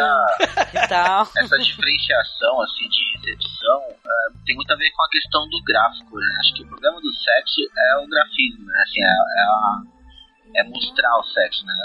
A coisa gráfica, né? Porque eh, você pega, por exemplo, no, sei lá, nos subúrbios aqui de São Paulo, meu, tem as, sempre festinhas, às vezes até festa de criança tocando funk, tipo, com a letra ultra pornográfica, assim, tipo, vai sentar, vai fazer aquilo, não sei o quê tipo, sabe, a todo volume, assim, eu fico pensando, meu, ninguém nunca colocaria um vídeo do Xvideos projetado no muro da rua, sabe? Mas um funk pornográfico a pessoa coloca, assim. Não, mas eu, eu acho isso da, essa questão assim do funk até uma questão meio assim, uma, meio moral burguesa, sabe? Porque assim, é, é clássicos assim da música e tudo, que tem muita sacanagem. E tem muita putaria, né? Só que é clássico da música e ninguém foi lá investigar, né? O que, que o pessoal tava cantando, né? Então, é, é, eu, eu acho interessante. Eu, eu, eu não tenho nada contra essas expressões, né? É claro que rola uma certa incoerência, né? Ao mesmo tempo a pessoa ser um moralista fanático, B17, insano, e ficar tocando funk, né? E tal, sei lá. É um conteúdo, assim, é, explícito, né, digamos assim. Porque tem muitas Sim. músicas na história, sei lá, tipo, pegar um, é, sei lá, pra França, nos anos 70, talvez o, aquele, aquele cantor lá, o Sérgio Gainsbourg, né? É, talvez o Sérgio Gainsbourg nos anos 70 Pô, fosse que cantava com a explícito, né? filha, né? É, a Charlotte. com a filha e mesmo. tal. Mas o nível de, de, de explícito de uma música funk hoje é, tipo assim, é, não tem mais analogia, né? Aquela coisa que é Não, mas eu, clara. eu, eu, eu, eu saio em defesa do, do funk É. sacana, não tem jeito. Aliás, Ah, não, mas eu não, é, eu não, não, faço porque sabe por quê? assim, Vou explicar na meu verdade, ponto de né? vista. Não é nenhuma crítica, assim, é Sim, uma sim, constatação. Tipo assim, a pessoa é capaz de ouvir essa música que é pornográfica, mas ela, a mesma forma como ela trata essa música, ela não vai tratar, tipo, um vídeo pornográfico. E a- É. A, a pessoa quer ter uma arma e é É. contra o aborto, então é. Não, só, o- só tem gente louca. Não, mas a questão. Eu ia falar o seguinte só, porque essa é uma conversa interessante que ele levantou. É, e não tem muito a ver com cinema, é mais uma questão política, né, do que a gente tá vivendo nesse momento. Mas eu, por exemplo, sempre tive problema quando o pessoal ataca o. o- qual é o nome daquele traste? o Alexandre Frota, né? O Alexandre Frota, por ele ser um ator, pornográfico. ter sido um ator pornográfico. Entendeu? De, de filmes pornográficos. Porque eu sempre achei que ele é um ser humano horroroso, mas não é porque ele é um ator pornográfico. Quando ele, quando ele fazia filme pornô, essa era a parte boa da vida dele. Exato. A parte ruim começou quando ele parou. Não, mas, mas isso que vocês estão falando tem a ver dele. É, isso, isso, isso que vocês estão falando tem a ver com a questão do gosto, né? E aí tem a questão do mau gosto. E, porra, a gente vai ter é, John Waters, né? Vai ter Jazz Franco, vai ter o Andy, o Andy Warhol, vocês falaram do Sérgio Gainsbourg, o Andy Warhol, né, mandou o Sérgio Gainsbourg dirigir com aquele ator que ele adorava, sei lá, se namorava, o Joe D'Alessandro, que era o ícone gay, né? Fez aquele GT Moi non plus, que é justamente um filme gay, né? Que o Gerard Depardieu tá lá é, como, né, é, participando do filme também. E, e, e o mau gosto tá presente aí, né? Nesses filmes. É, isso me lembrou, isso que você tá falando me lembrou até de, de citar também pra quem quiser procurar, o Andy Warhol e o Paul Morrissey, né? Ele- eles pegar, fizeram versões, a versão do é, sangue para Drácula e carne para E do Frankenstein. Frankenstein, né? É. Com, com elementos de, de gore e, e muito, assim, muito eleme- elemento sexual e, e, e, homo- e- e de homoafetividade também, homoerotismo É. também. E, e é, e é uma coisa muito. São filmes assim muito interessantes também, né? Que, tu, o que o- tudo que sempre teve ser subentendido sexualmente nos. né, na- tanto na história do- do- dos vampiros quanto na história do, do, do- do Frankenstein, eles, eles expuseram assim de maneira muito aberta e são filmes inte- interessantes, assim. É, vale a pena É, conferir e- isso daí, né? E, e- e outra coisa também, né? Ah, não, é, é, é um absurdo tal música ou tal coisa. Mas aí tá todo mundo lá, escondidinho, dentro de quatro paredes, vendo lá o filme, né? Sei lá, com quanto. com zoofilia, É, aí- com aí tá coprofagia. só no RedTube, né, e tal, né? Exatamente. Mas eu entendi o que, que o De Sorel quis dizer. É. Eu, eu compreendia. Porque isso aí me lembrou o nosso amigo Daniel, Daniel Marcos Martins, Uhum. né? Que ele, ele é um cara muito defensor do- da história do funk, de, de toda a história do funk, né? Então eu, eu escutando aqueles programas que são muito legais, vou ver se eu consigo linkar terp. vocês. É muito interessante como isso foi é, se transformando. É, é uma questão, é uma, é claro que é, nem todo o, o funk ou nem todo, né? Uma parte é claro não é nada family friendly, né? Então não dá pra tu ficar tocando na festa da família, né? Ou, ou dá, né? Aí depende de como você quer criar seus filhos, né? Isso daí também depende de cada um, né? É que nem o. Eu tava uma vez conversando quando a gente foi gravar so- sobre aquele Todd Solondz, né? Que é um diretor que eu gosto muito também, né? Pedofilia, aqueles- né? É. é, ele traz as questões polêmicas, né, pro cinema dele. Eu lembro que a gente acabou levantando isso daí nesse podcast, né? Não deixa de ser interessante é, trazer essa questão. Eu queria propor mais uma discussãozinha, eh, se não fosse estender muito. Fica à vontade, fica à vontade. Estamos aqui pra isso. que, que a gente não tocou, a gente até tocou, mas são os filmes é, sérios, digamos assim, que, que, é- que dentro do filme tem cenas de sexo explícito. Citando, por exemplo, O Diabo no Corpo, do Marco Bellocchio, o Nove Canções, é, esse filme mesmo, O Pornógrafo. de cólera. Essa discussão traz aquele negócio que eu lembro que uma vez comentaram assim. E aí, quando um filme tem é, sexo é real, ele é um, um- um filme ou é pornografia, né? Tipo, separando as duas coisas, né? E aí, é filme pornô então, né? Filme. Bom, Eu lembro que tinha essa discussão, né? Meio imbecil. Ah, o, o- Vingança da Caolha, que é um dos meus filmes favoritos dessa época do Pô, Sexploitation. minha Pô, tem blusa, tem sexo. blusa. Pô, esse, esse filme é espetacular. Né? É- Vingança da Caolha tem sexo explícito. É, e é. Eles a chamam de caolha. É, né, que isso. é, é- Cristina Lindbergh aí no, no auge, né? Assim, espetacular, cara. Né? Não, não, não é um filme menor por causa disso. Calígula, do Tinto Brás, Sim. né? Que... não é um filme menor. Aliás, é tão grande o filme, né? Que ele passou, não sei, quando era moleque lá na CNT, passou duas vezes, né? Isso. Em, dois pedaços o filme. O- aquele filme francês Bais e Moá também, que é um filme de, de crime, né? Na verdade, é um crime drama, Isso. mas Nossa, tem esse muitas é cenas de sexo explícito no filme, né? Sim. esse Ele é muito controverso. inclusive, ele é dividido por- dirigido por uma mulher, né? Isso, sim, Eu sim. não lembro agora o nome dela, assim, mas ele é um filme bem perturbador. Ele é uma visão do sexo, assim, bem, bem pesada. É, é, é é aquela questão do crime do sexo, né? Você tá já contra a sociedade, né? Você já é juventude transviada, porra louca, tem uma porrada de filme, né? Criminal Lovers, né? Tem. aque- é, com, com sexo explícito também. Tem muitos filmes, né? De, de, sobre essa questão aí do crime e da, e da sexualidade. Mas o que, que vocês acham desse tema que o Marcos levantou aí? Do, do filme que ele tem sexo? Até porque, eu não sei se é mito, hein, gente? Mas nesse filme aí é, antigo, esse clássico japonês que a gente já mencionou, né? O Douglas até recordou dele. O Império dos. Sentidos. Perto O dos sentidos também dizem que também tem cenas reais, né, e tal. Foram feitas algumas cenas reais, né, e tal. Então, Tinha pênis de borracha não, também, eu- só pra eu- constar. É, né? Que é a prótese, né? Que eles falam.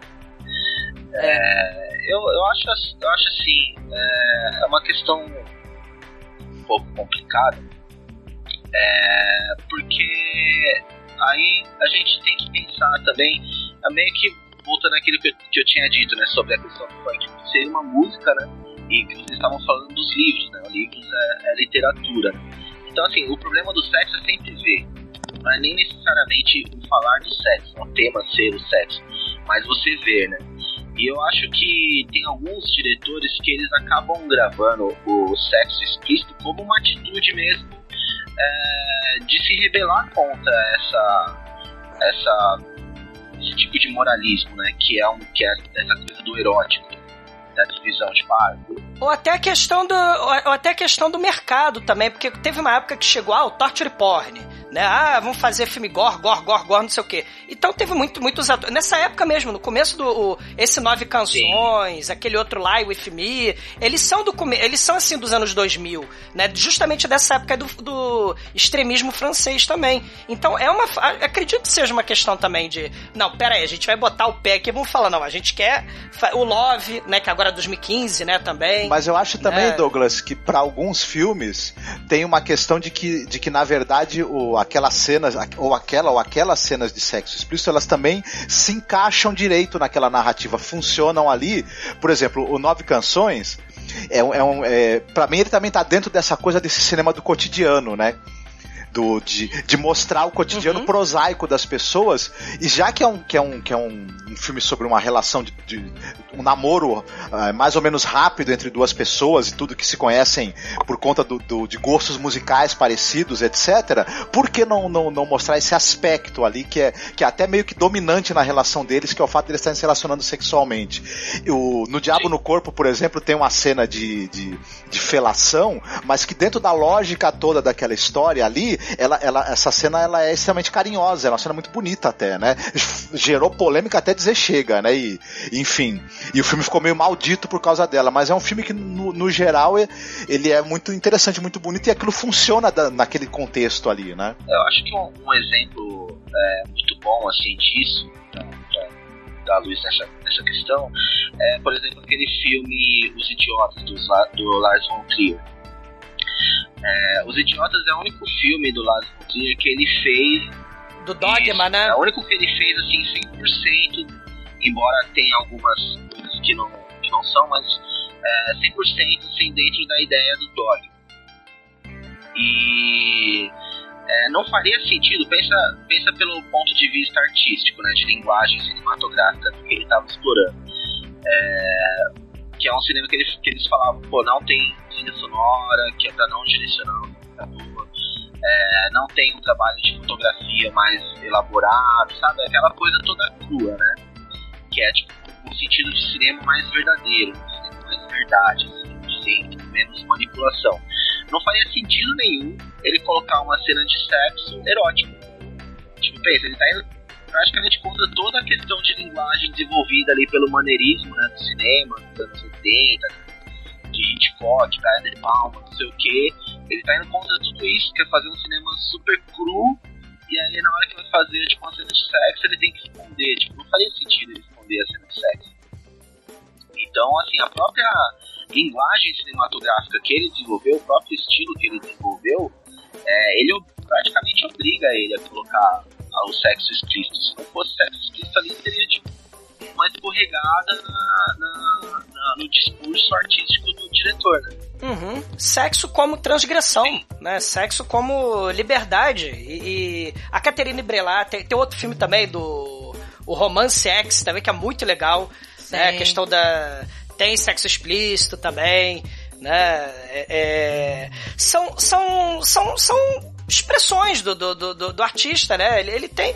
Sim, sendo tendo consenso, pagando direitinho os funcionários, não vejo, não vejo por que não, né? Muita gente reclama, por exemplo, o documentário lá da da, da Lovelace, né? Do, do, falando lá do Garganta Profunda, os problemas que ela sofreu, né? Aquela indústria extremamente é, machista. Não, diz que ela né, sofreu, filmes... É, essa daí no caso da, dessa atriz do Garganta Profunda, ela teve problema, ela estava sofrendo, ela estava sendo coagida, né? Sim. A fazer Isso, então. Você tem é, desde que tenha, desde que pague direitinho, desde que seja consensual, desde que se, né, tratado com profissionalismo, etc. Então não vejo, eu não vejo problema nenhum. Né? É, e tem público para isso, né? A gente nem tocou ainda na questão dos filmes gays, né? Que, que assim, é, é, um, é, um, é uma miríade, né? Você tem aquele azul, a cor mais quente, que deu Sim. um bafafá danado, É, porque foram é três horas A gente tá muito, de filme que a gente não era... tá muito heteronormativo aqui, Isso. né? Tem, Ah, o- tem, tem uma, tem é. uma miríade muito grande de filmes. O Fantasma né, de- do de João. Pedro Rodrigues é um filmaço, né? E tem cena de sexo explícito, Sim. assim. Sim, Mas é, é, é, muitos mas filmes, só né? pra, pra pegar essa ponta aí da, que citou da Lovelace, né? Tem aquele filme que é um. Sem ser o documentário, tem um documentário, né? Por trás da. E tem, mas tem um filme Sim. também que é o Uhum. Lovelace, que é de 2013. É, Acho que é Rob Epstein, se não me engano, o diretor. Que é um Eu não filme. assisti. Putz, esse filme é muito bom. Eu, eu gostei bastante. Assim, é a Amanda Seyfried que faz a, a Linda Lovelace e mostra assim como que eram os bastidores do Garganta Profunda, assim, né, dessa da ascensão da, da Linda, né, da, da atriz. E eu acho que esse filme ele mostra muito bem aquilo que a gente tava falando lá atrás, né, que é tipo aquela mudança de do sexo, né, liberdade nos anos 60, do sexo como mercadoria ali nos anos 70, que foi, foi quando teve, né, o Garganta Profunda, que fez acho que um sucesso que absurdo, Absurdo. assim, acho que é inigualável assim, na história do cinema pornográfico, que o Garganta Profunda fez foi uma coisa que realmente marcou muito a indústria. Né? E a comercialização E a comer- depois, o VHS, Exatamente. né? Explodiu a indústria pornográfica, né? Os anos 90 aí tem o comecinho da internet, mas ainda tem o VHS, né? E aí nos anos 2000 é que você vai ter, né? Vamos dizer, os filmes voltam a ser... é, é, já que tá tudo né, comercializado, né? Tudo faz parte do mercado, não, peraí. A gente tem o nosso pé aqui, né? n- Nós vamos fazer filmes com sexo explícito e vira um bafafá, né? Kanye fica reclamando lá. Reclamaram muito. É a, Ab- a, a Abdela Catife, né? Do, do, do Azul a Cor Mais Quente. Reclamaram que é um filme de putaria de três horas, que não sei o quê. Né? É, é, assim. é- é, é, é, tá contando uma história. E, e- e pela definição clássica lá, não sei se eu tô enganado, né? É, pornografia é só pornografia sem história, não é isso? E você tem o filme erótico, o erotismo, as cenas de sexo ajudam a contar aquilo ali, né? Ajudam É, a contar aquela história. com né? certeza. Seria uma definição, né? Então, assim, você querendo a melhor forma pra contar o seu filme, mostrar o seu filme, você pode botar pornografia, pode botar o que você quiser, desde que você pague direitinho os funcionários. E você... Eu queria até colocar dentro de um contexto aqui, não sei se vocês assistiram, mas eu lembro que eu me emocionei muito, e até porque é um filme que ele tem o erótico e tem o sexo e tal, mas ele é um filme até muito mais político do que isso, porque ele é depois do atentado lá do World Trade Center, né? O Short Bus, Short né, que é Bus. o, o filme do John Cameron Mitchell, que ele é um filme muito interessante, até sobre, que ele analisa toda uma, uma, uma, uma comunidade ali, né, e tal, ali o- os desejos sexuais, os problemas emocionais e tal. Ele é muito, eu lembro que eu terminei o Short Bus chorando, né? E o Marcos ele até achou isso engraçado, né, Marcos, na época, né? E tal. Aí eu falei, nossa, eu terminei o Short Bus chorando, porque ele é um filme muito divertido até, né? Mas como me emocionou muito o final do filme, né? Então eu, eu acho que o John Cameron Mitchell ele é um cara assim, até porque não é só o Short Bus, né, dele que é legal, né? Um diretor a se conhecer para quem gosta dessa temática, sabe? É totalmente é, não é, não é heteronormatividade, né? LGBT e tal, é tem todo tipo de, né, de desejo. Tem um, tem um filme anterior dele que falam muito bem, né? Que é aquele. Hedwig. Não Isso, É maravilhoso. É do Iggy. É, Filmaço. Tem que ser podcast, não foi podcast ainda. Tem- nossa, Opa. filme espetacular. Da- e, e- e assim, é, esses filmes, né, é, é aquilo, desde que também é aquela, aquela velha questão, desde que seja maior de idade, né, porque tem os filmes do Larry Clark, né, que também são filmes de, de, de- alguns deles, né, tem sexo explícito, né, e aí é aquela garotada fazendo sexo ali, né, o, o Bully, o Kids, né, o Marfa, Marfa Girl, né, tem, tem vários filmes ali que também tem essa questão da, do- da temática é, Ken Park, exatamente. Né? Que, esse é pesadíssimo, né? Suicídio, né? A coisa assim, né? O Broken Sky, né? Que é um filme gay também lá do México, né? O, o, o também, né? Que, que também é lá do México. Filmaço O do, do Almodóvar Cuarón. mesmo, né? Acho que ele, né, nesse universo, assim, do erotismo, ele sempre permeou toda a obra dele, né? E tal, Sim, né? o Gosto Almodóvar- de todos os filmes do Almodóvar. É, espetacular. Mais educação, o Kika, fale com ela, que tem a vagina montanha gigante. Cara, isso é espetacular também. Se tem a montanha. Vocês já viram? O, o- que o sujeito Sei. tá lá entrando lá na caverna, e a caverna. é muito. E é uma cena de estupro, né? Detalhe, Sim, né? é. Porque a mulher tá em coma, né? E É. tal, né? Me lembrou até um caso recente que eu vi na, aí na rede aí do, do, uma, de um caso de uma mina que também acabou é, parindo um filho aí e ela tava em coma. Né? Eu até lembrei do, do Almodóvar, desse filme dele aí, do Fale Com Ela. Tem um, tem um caso brasileiro também. Se vocês Tem, lembram. né? né, Eita. Um caso brasileiro famoso, que é de uma menina, ela era modelo, que era que ela sofreu um acidente de carro, ela ficou paraplégica e depois, em determinado momento, ela ficou grávida. E aí descobriram que era de Nossa um turno lá do hospital. Olha, né? Tipo, Pois nível é, de escrotidão. terrível. Assim. É, e aí, gente, vamos falar um pouquinho, não sei se vocês topam, senão o pessoal vai xingar a gente. A gente não vai falar um pouco da porno chanchada brasileira, não? É tão né, interessante, né? Eu sei que a gente fez um especial esse ano, falando do cinema brasileiro e a porno chanchada foi tema, né? Porque a gente chamou a professora, né? A Laura Loguercio Canepa, né?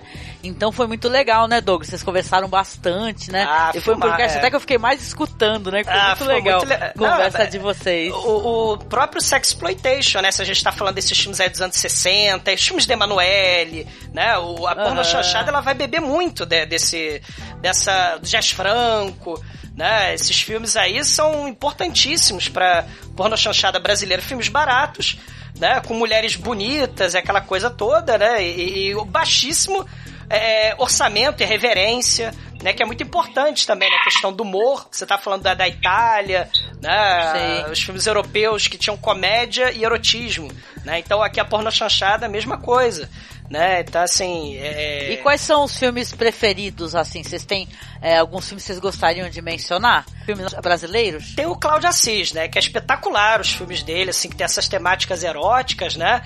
E tem um cara que fez o roteiro com ele, né? Que é o Wilton Lacerda.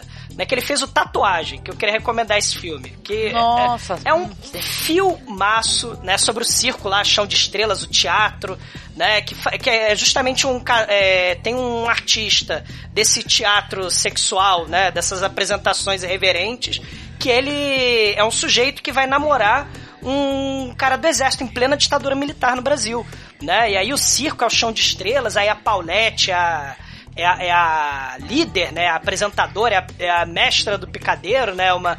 É, é, é, assim, é, é muito legal o filme. Tem, né? O Cláudio Assis fez lá o Febre do Rato, Amarelo Manga, né? O, o Baixo das Bestas. E aí você vai ter o Tatuagem, né? Que tem uma das cenas mais espetaculares da apresentação sobre o cu, né? De, de todos os tempos, né? Quem não vê esse filme, cara, assista esse filme, que é, que é, que é um negócio espetacular. Tem, um- tem um número musical sobre o cu, que é um negócio divino, assim. John Waters passou por ali, né? A, a, a porra do... Esse filme é de 2013 e faz uma homenagem justamente aos filmes eróticos do Brasil e do mundo, né? Dos anos 70. Aham. Né, Cara, é espetacular, cara. É, é, é muito bom. Um que eu gosto não é pornô chanchada exatamente, é o Mulher Mulher do Jean Garret. É um filme interessantíssimo também, né? Sim.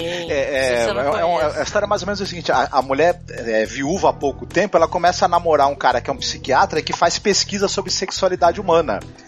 E ela encontra umas fitas que ele grava na pesquisa que ele faz, nas entrevistas, no, no- no- no- e ela acaba entrando em contato com, com ideias e práticas sexuais diferentes e ela começa a querer experimentar aquilo na vida, na vida dela também. E aí é um filme muito, muito interessante, assim, muito curioso.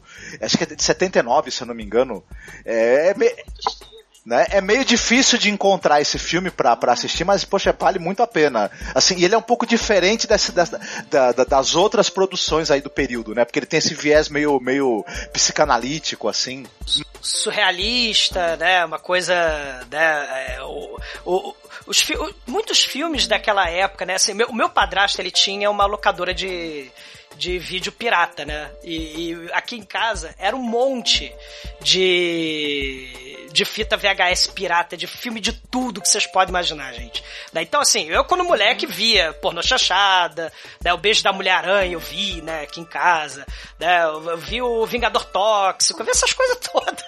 Ó, oh, educação, tá vendo? claro, né? Talvez é aquela questão, né? Talvez será que o adulto né, deveria, deveria permitir o moleque de 8 anos, sei lá, ver isso, né? Mas assim, eu vi, né? Foi, foi muito importante para né? Muito, muitos filmes é, de pornô chachada, caçadas eróticas, né? Aquele Beijo da Mulher-Aranha, o Dona Flor, né? O Dona Flor e seus dois maridos. Dama do Lotação. Né? Quando era moleque. Dama do Lotação, né? Os Sete Gatinhos. Por sinal, um filme bem legal, Dama do Lotação também, né?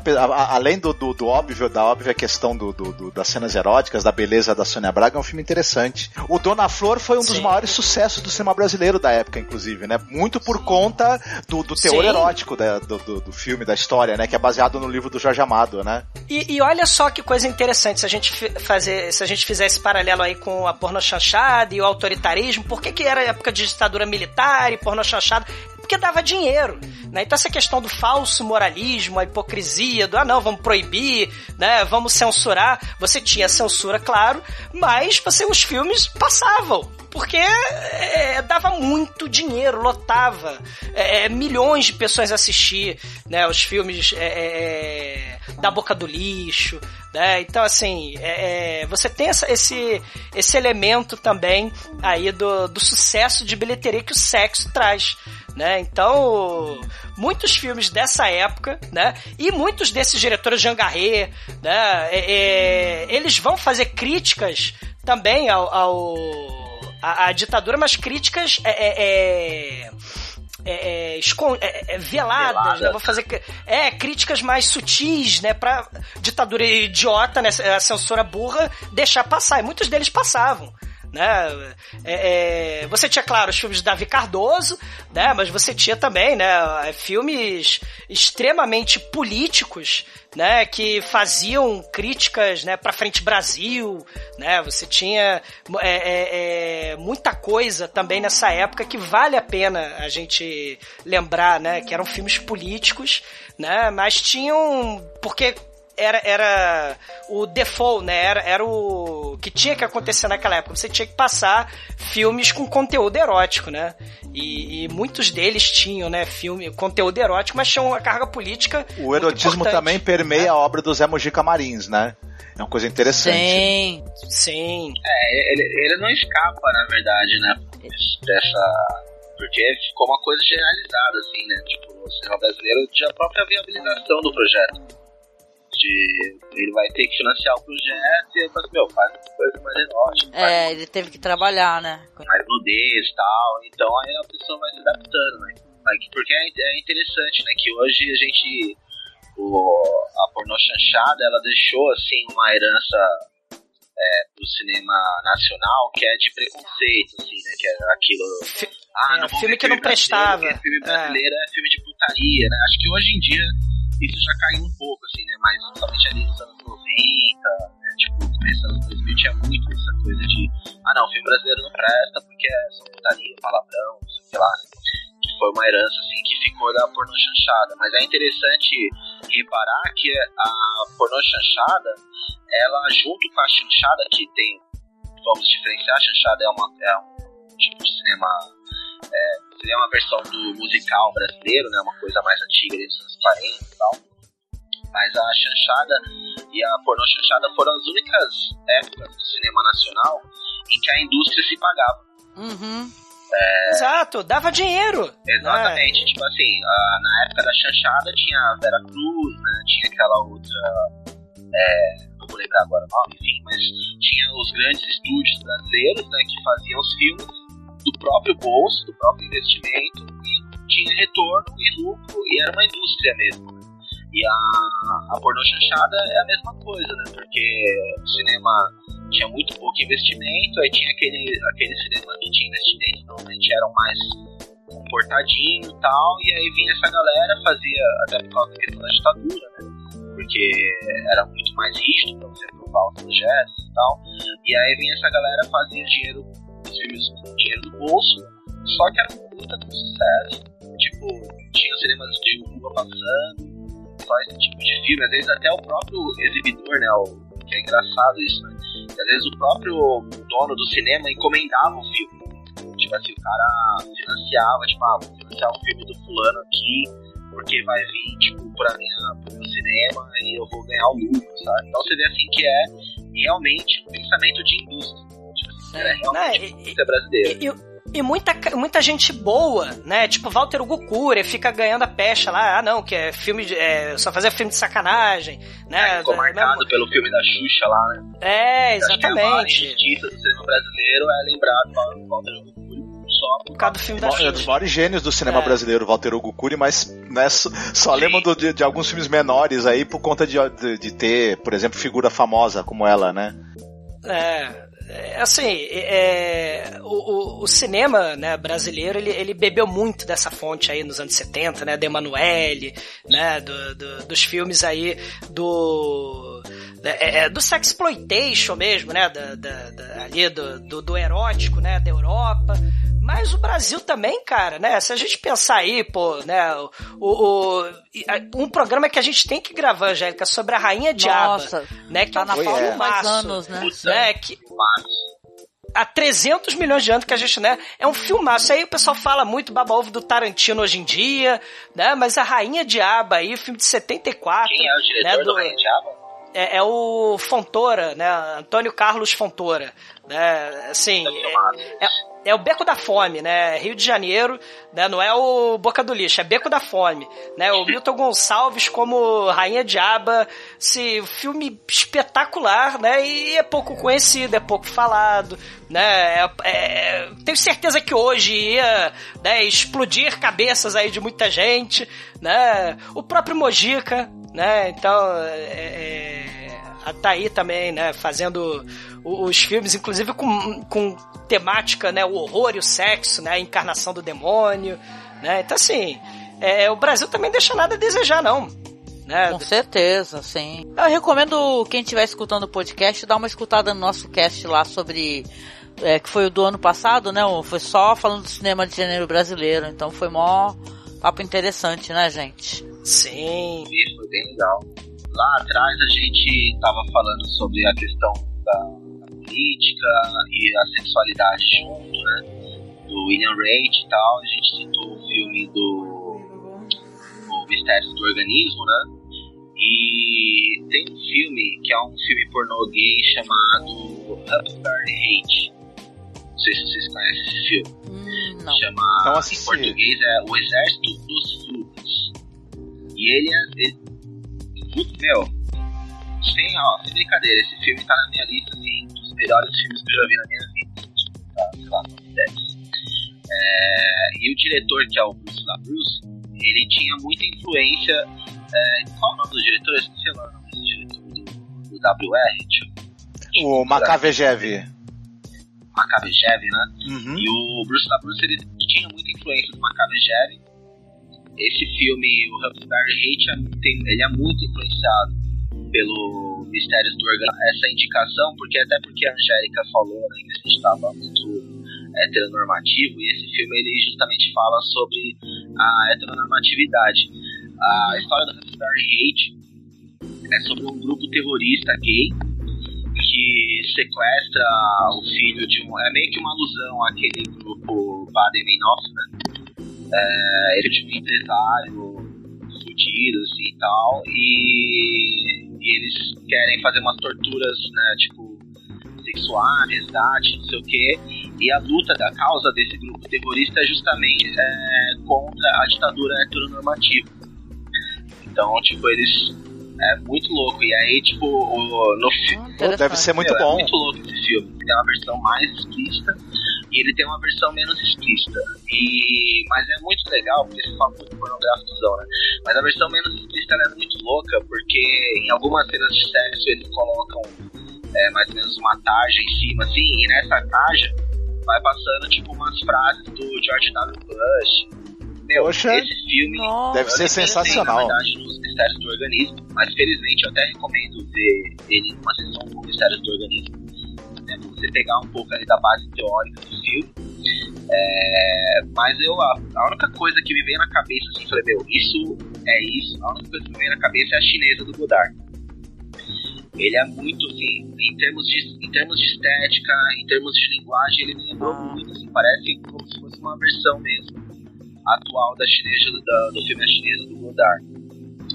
E tem uma cena, assim, só pra falar, uma cena que não é spoiler, que é logo no começo, assim, que é um dos, dos integrantes né, do grupo terrorista se masturbando com umas armas na frente de um pôster gigante do Che Guevara. Cara, é muito doida, cara. É muito doido. Ele colocando a arma na boca, assim, meio que tipo, como se fosse chupando o cano da arma, meu. É Nossa, interessante. Filme, Não, eu vou, vou atrás essa noite mesmo. Pô, curiosíssima. É, pior que dá pra achar esse filme. Eu também até faço isso. Eu, eu tenho Emule também, o Emule é, é que tá então. me salvando adoidado. Eu quero muito assistir, deve é um ser muito bom. E ele é um filme massa. E, inclusive, eu, parece que saiu agora uma, uma continuação dele, tipo, um prequel, assim, não sei, que chama As Misandristas. Porque, oh. É, porque esse grupo, o líder do grupo era uma mulher, né?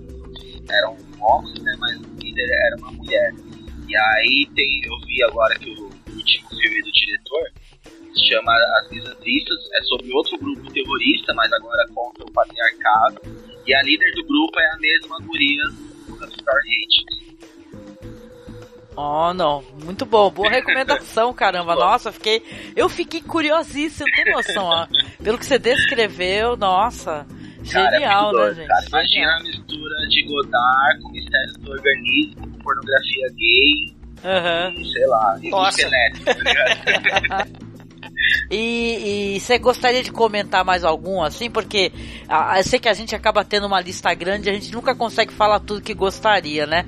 Tem mais algo? Acho que a gente não mencionou o Las Von Trier, que você gosta muito também, né? Do Infomaníaca, né? Eu gosto bastante, mas, é, mas eu até pensei em não mencionar o Las Von Trier, porque eu acho que o Las Von Trier ele tem assim é, mais ele pende mais para um lado de crítica do que de enaltecimento do sexo. Uhum. Eu acho que é, poderia, quando tiver um programa de parafilias problemas psiquiátricos. Boa, olha lá. Acho que é a hora que. Já arrumou um tema. acho que é a hora que eu entre, assim.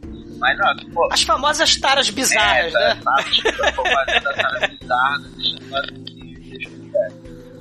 é, mas assim, vou dar mais uma citação filme que eu revi é, esses tempos, não sei o que vocês, vocês acham. Eu acho que é um filme que ele ficou justamente é, esquecido aí no passar do tempo, que é o Mulher Solteira Procura. Ah, uhum. Que o, o Mulher Solteira Procura, ele é um filme ali no começo dos anos 90, acho que talvez seja 3 o filme. É, e ele, ele pega mais ou menos aquela onda né, de, é de é com a Bridget Fonda, não é? É bem legal esse filme. Isso, com a Bridget Fonda e com a Jennifer Jason Leigh. E ele pega mais ou menos aquela onda que tinha na época, assim, acho que talvez muito influenciado pelo Brian De Palma, que é de thriller erótico. E aí tinha aquele... Ah, o Enchido é, Selvagem, selvagem, aquele Orquídea é, Selvagem. Orquídea Selvagem, tinha o... É, Dublê de corpo. Nove semanas e meia, é. Adolescente. É. Então, Olha aí. Toda essa cena, assim, de, de um cinema mais erótico, que foi muito famoso, né, na época. A gente que, acho que todos nós aqui somos mais velhos, a gente sabe que naquela época essa coisa era, era, era tipo os blockbusters da época. E um... Lembra o Striptease? Tá no filmaço, da Demi Moore que não. Showgirls. Exato. tinha, tinha vários, cara, nessa época. E, esse, e aí esse Sim. filme Mulher Solteira Procura, ele veio meio que nessa leva aí, e acho que na época ele até fez um, foi um filme bem sucedido, assim, mas com o tempo ele, ele não foi muito revisto. Assim. Acho que é um filme que vale a pena ver de novo porque ele, é um, ele não é um filme apelativo. É, ele é um thriller, eu até acho meio estranho thriller erótico, assim, né? Eu acho que ele parece um, é um, super cine, sabia, Dessorel? Super cine. é, então, eu não sei, eu acho ele com uma cara, assim, de cinema independente do começo 90.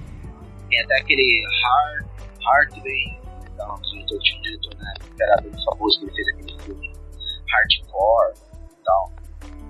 É, eu, o que eu acho legal desse filme é que, assim, uh, a história, bom, pra quem não conhece a história, é uma mulher que ela vai morar em Nova York com o namorado dela, estão meio que pra se casar e tal, só que aí ela descobre que ele é infiel e termina o namoro e tal, só que aí só que, uh, fica caro para ela manter o apartamento sozinha, ela decide locar um quarto.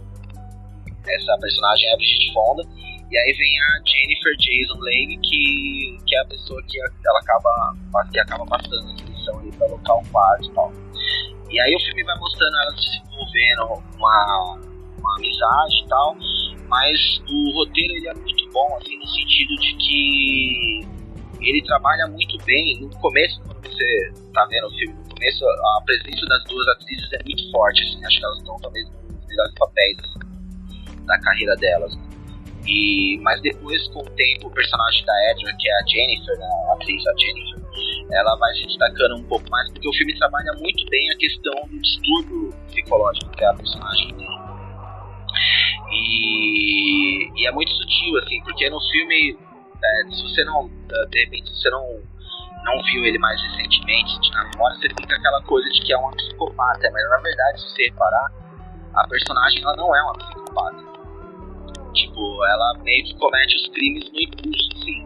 Na verdade, que ela tem uma fixação pela outra. Inclusive, parece muito Cidade dos Sonhos nesse sentido. Porque ela, ela vai mudando o cabelo, vai mudando as roupas para ficar parecida com a outra com a outra guria, assim. E em termos de, de erotismo, eu acho o filme ele muito. Ele é um filme muito sutil. Sim. É, tem uma passagem, por exemplo, no começo do, na, na, primeira metade do filme que elas estão conversando no quarto. E aí a personagem da Alison, né, que é a, a menina que, é, que loca o quarto, ela tá se olhando no espelho e a Edna, que é a, a guria que veio, veio morar com ela, é, tá atrás dela, assim, e você vê que ela tá, tipo, sentindo o cheiro do pescoço da outra guria, e aí, tipo, ela toca no cabelo, tem uma hora que ela vai passar e o corpo, o ombro dela, tipo, raspa assim na outra. São umas coisas muito pequenas, mas que ali na execução, até pela qualidade assim da, da, da interpretação das atrizes, elas ganham uma força, assim, um erotismo muito forte. Eu acho ele interessante nesse sentido, de que ele é erótico ao mesmo tempo que ele é singelo, assim. E a construção das personagens é muito boas. Ah, muito legal. Eu, eu lembro desse filme, eu não reassisto ele fazem muitos anos, viu? Mas eu gostava muito desse filme. Era um filme. Eu acho que passou na TV, se eu não me engano, e tal. Um filme interessante. Certeza, um thriller interessante. Numa época também interessante, né? Do cinema, né? Foi curioso a gente recordar esse tanto de filmes aí, né? Do Brian De Palma e tudo, né? Mas, ah, muito bom, muito bom.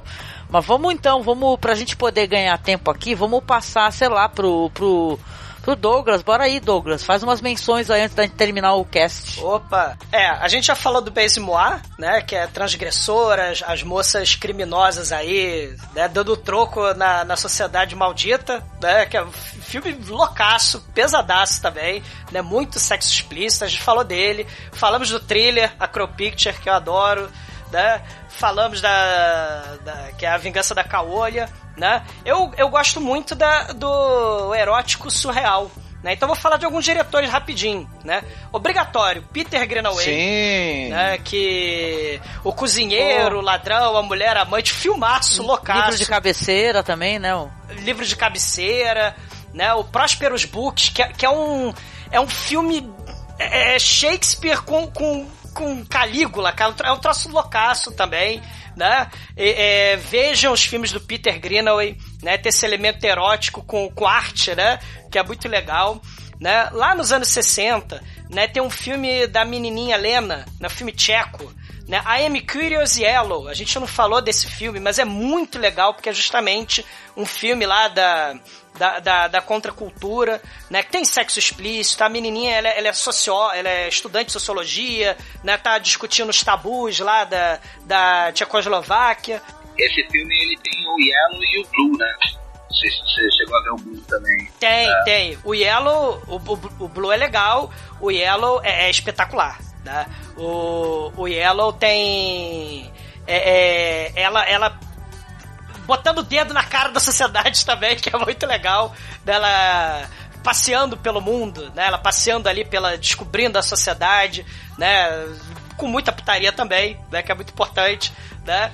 É, o Nicolas Roeg, né, que os filmes dele têm um elemento surrealista, erótico muito importante, né? O filme do Mick Jagger lá, o Performance, né, que é uma questão de identidade sexual rockstar, andrógeno, né, drogado dentro da banheira com as menininhas lá, né? Só que ele tá mudando gêneros com as meninas e é uma loucura o filme, né? O Performance, o David Bowie também, né? O Homem Caiu da Terra, né? Tem essa questão do, do sexo andrógeno, né? Que vai virar febre nos anos 80, né? Que a gente falou aí do do do, do filme do, do livro é, que virou depois o filme do Cronenberg lá o Crash. Crash.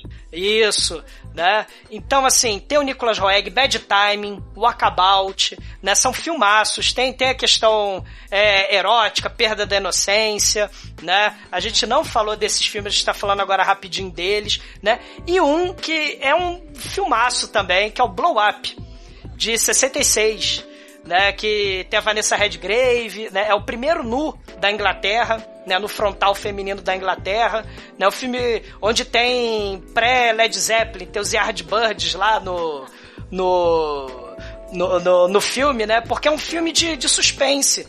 O erótico, ele, ele, ele, ele complementa a história, né, você conta a história, mas tem o erótico ali também né? Então, assim, o blow up, depois daquele beijo, filmaço sobre a descoberta lá do, do crime, com a fotografia, né? Ele vai ampliando a, a fotografia, filmaço, né? Loucaço, surrealista, juventude transviada também, juventude loucaça. E, e é isso, né? Assim, que eu me lembre agora que a gente não falou, que marca que a gente não falou, né? Não falamos de Barbarella, Danger Diabolique, ah, sim, né? Sim. Esses filmes importantíssimos para aquele momento, né? Psicodélico louco, né? A, a é, Jazz Franco, né? Justine. Vampiros Lesbos, né? Vampiros Lesbos é sensacional.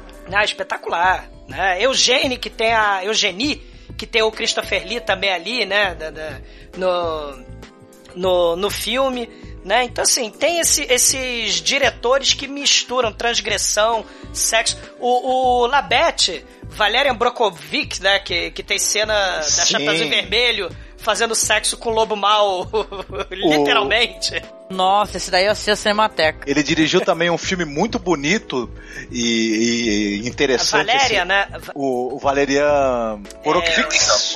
É, Isso. É Valerian Enrique of Wonders. Isso. Semana de Deslumbramentos. Que é um não, não, não, é o, também. Não, é o, é, mas, eu, mas o, que, o que o Douglas está falando é o Valerian Borokvix que é o do ah, Contos tá. Morais, né? Do, da, da, da Fera, Isso. da Beth e Contos e Morais. Isso, sim, que é espetacular sim. também, né? Que assim, o, o, o, surreal o erótico, né? Pasolini, né? O surreal erótico barra transgressor mau gosto aí, o John Waters. Assista os filmes dessa galera, cara. Né? É, porque, ah, não, é mau gosto, não pode ver, não pode assistir, não, cara. Vão lá, assista esses filmes. Jodorowsky, mais uma vez, né? Também. Jean Rollin. Sim. Isso, né? da orgia dos mortos. Sim. Isso aí. É, fiquem com esses diretores aí que vocês vão ficar bem. Ah, muito bom, muito bom.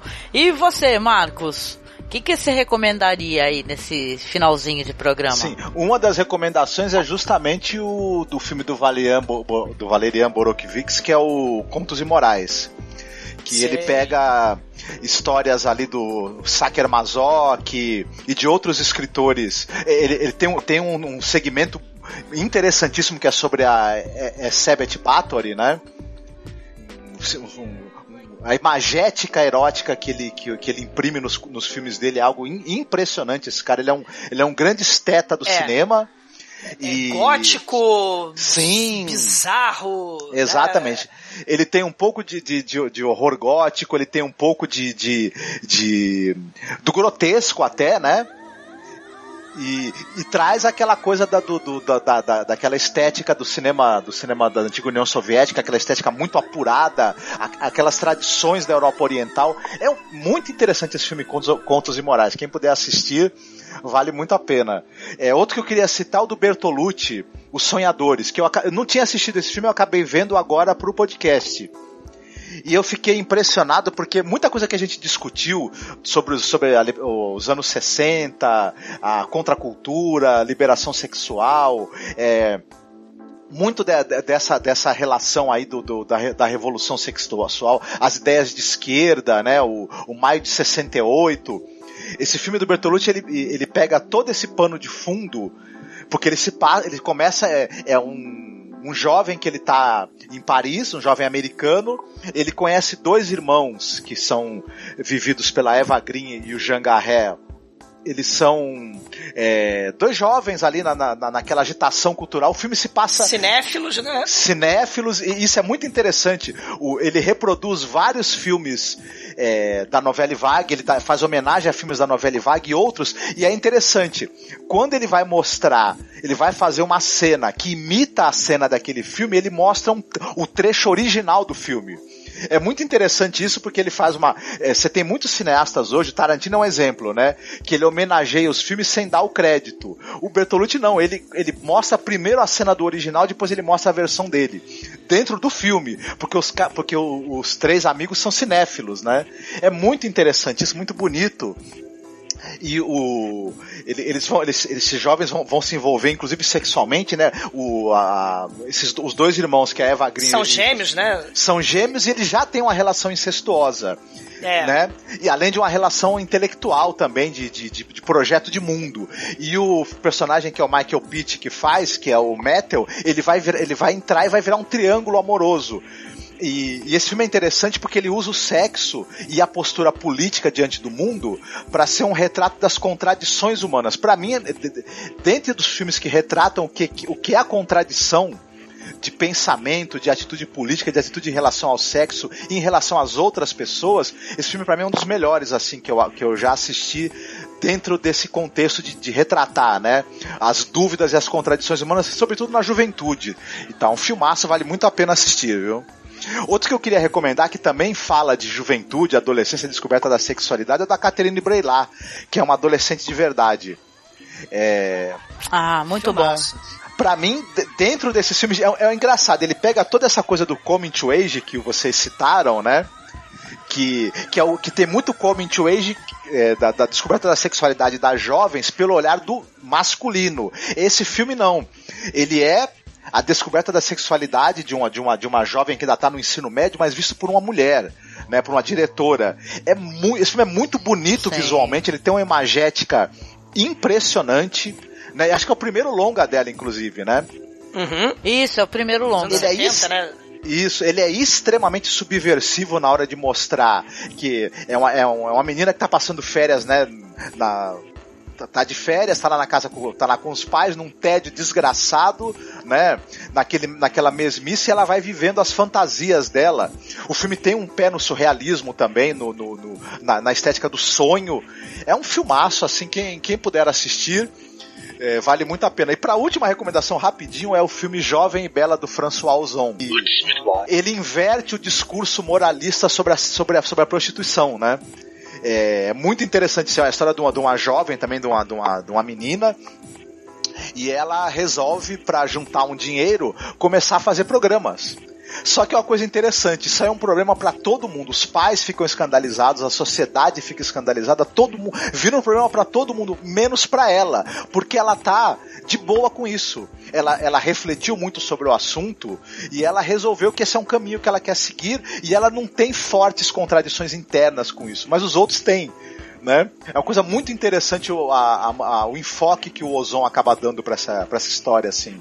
É bem, vale muito a pena também. Então acho que seriam esses três aí. Teria uma lista enorme aqui que eu fiz, mas não É. vai, vai ficar, enfim, muito grande.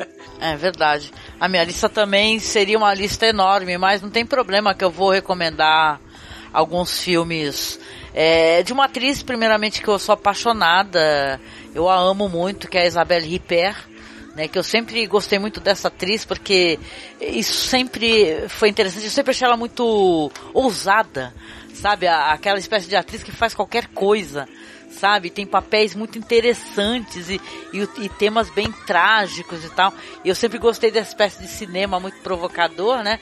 Eu lembro quando eu assisti em 2001 lá do Hanek, a professora de piano, com a Isabelle Ripper, né? Que ela faz uma, uma mulher que ela é uma professora, né, como diz o filme, maravilhosa, e um aluno ali mais jovem se apaixona por ela, né? E ela é uma mulher que ela tem uma vida muito esquisita, assim, ela meio que vive com a mãe e tal, e tem uma relação meio estranha, assim, de, de solidão e de dominação com aquela mãe, né? E tal, e esse jovem se apaixona por ela e ela começa a expressar, assim, toda espécie de, de, de curiosidade relacionada a, a, sei lá, a subjugação, né, e tal. É um filme interessante, eu acho que vocês devem ter assistido também o, o A Professora de Sim, Piano. sim. da- É sensacional. do Hanek, né? O plot twist no final, bem Aham. Tenso. É. Nossa, o Hanek é É, maravilhoso, é né, esse Eu diretor. acho, eu acho esse um dos melhores filmes, inclusive, do. Ah, é? Nossa, eu, eu acho que eu não sei nem o que escolher, viu, Destorel? Porque eu, ele tá aí um cara que, sei lá, eu acho que eu gosto de tudo e mais um pouco, vai saber, né? É, não sei, eu recentemente não tenho assistido os filmes dele, né? Que o pessoal falou que, é, que tá, não tão- estão tão bons, né? Mas ele tem uma fase que, pelo amor de Deus, né?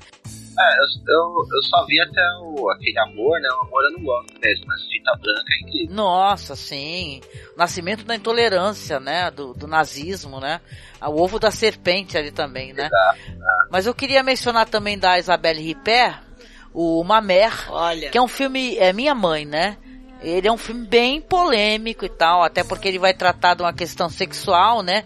Que a mãe ali que ela Com ator dos sonhadores, né? tem um filho ali que 17 anos, que é o é o Louis Garrel, né, o ator, né? E ela vai ser uma espécie de tutora sexual do filho, sabe? Tem umas relações dele assim com a mãe e tal de atração e tal e uma relação muito estranha, né? E é perturbador e o filme ele termina de um jeito É baseado no livro do Jorge Bataille.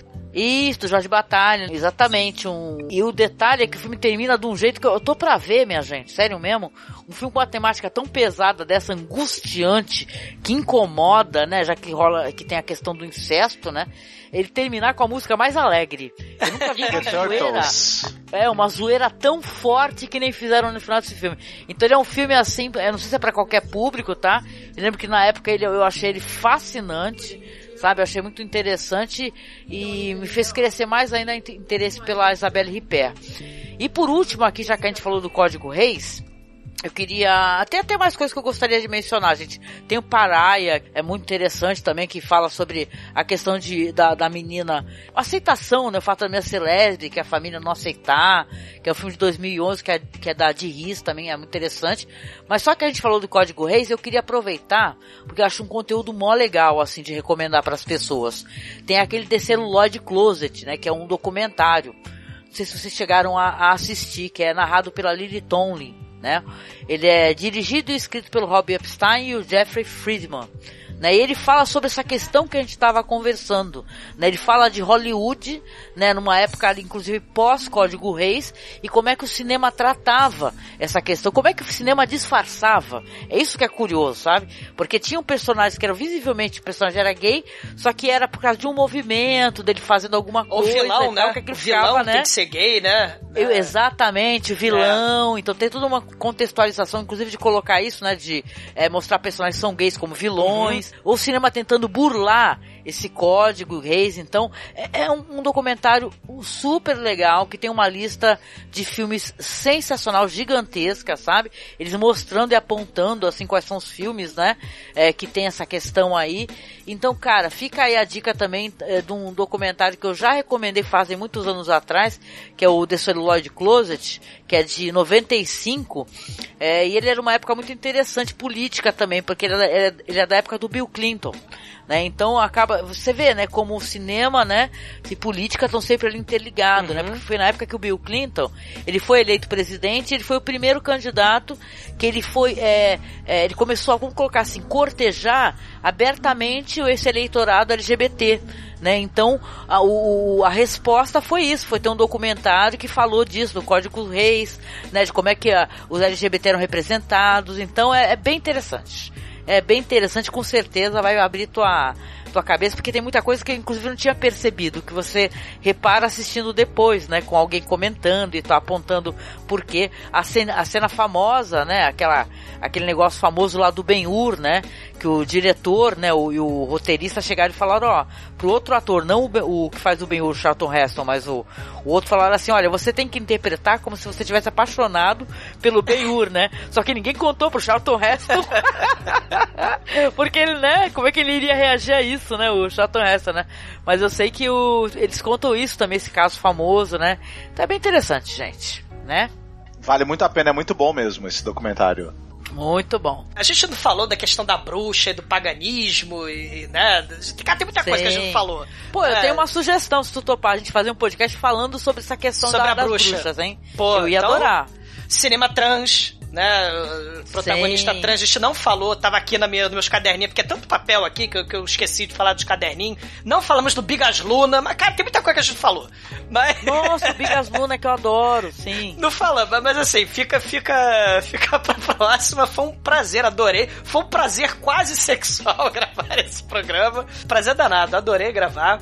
Cara, muitos desses filmes que a gente, né, alguns desses filmes que a gente falou aqui já foram podcast, né, que, é, o lado trash, né, o John Watt a gente já fez, né, já fizemos o, o Return of the Living Dead com a Linnea Kigley, né, ela fazendo striptease lá no, na, na- zumbi na- na, Nossa, na, muito na maneiro. cripta, porque os zumbis vão dominar a Terra, né?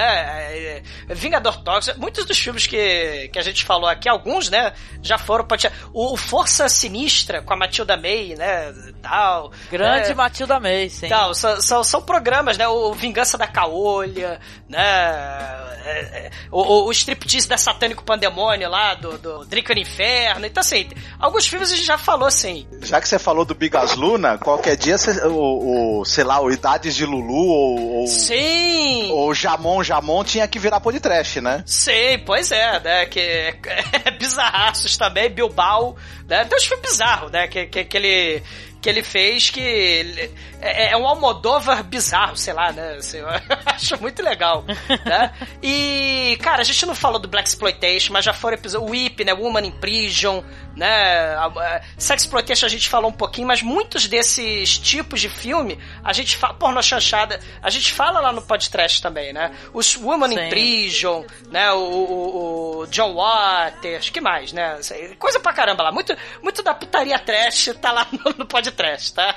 Sim. E, gente, é isso. A gente conversou aqui, falamos bastante, por bastante tempo, sobre essa questão do cinema, do erotismo, da pornografia, né? A gente abriu um debate muito interessante logo no começo do podcast. E aí, o que, que você acha sobre esse assunto? Você gostaria de apontar mais algum material pra gente? A gente pode, inclusive, tornar né, a falar sobre esse tema, né? É claro que esse é um podcast onde a gente faz uma brincadeira, porque o número do programa é 69, né? Então é é uma coisa clássica na internet brasileira, o podcast número 69 tratar sobre esse tema, e a gente não poderia deixar de fazer isso, né, minha gente, né? a gente deixar passar batido, né? E olha, ouvinte, muito obrigada por você nos escutar. Seja convidado a você ir lá no nosso blog, tá escutando só pelo feed, vai lá fazer aquela visitinha pra gente, né? Afinal tem tanta coisa boa. Vai lá, masmorracine.com.br. Nós temos lá a nossa página no Facebook, tá? É só você acessar Masmorra Cine, onde a gente coloca lá videozinhos, lá a gente faz aquelas brincadeirinhas, né, que eu gosto de Aprendi a mexer no Filmora, fico botando vídeo na internet. então é muito divertido fazer, então não deixa de ir lá prestigiar, tá? No Twitter nós estamos lá como arroba masmorra underline cash e Instagram arroba masmorracine também. Quer mandar um e-mail pra gente, dar um feedback e tal? Não deixe de mandar. É contato.cinemasmorra.gmail.com Então a gente termina esse podcast aqui. Deixa um beijo bem molhado, um abraço bem né, quente você e até o próximo podcast. Né, gente? Sim. Fiquem bem. Mas de repente, o filme pifou. A turma toda logo vaiou. Acender as luzes, cruzes! Que flagra! Flagra, que flagra! lá, lá, lá, lá, lá, lá. Adoro!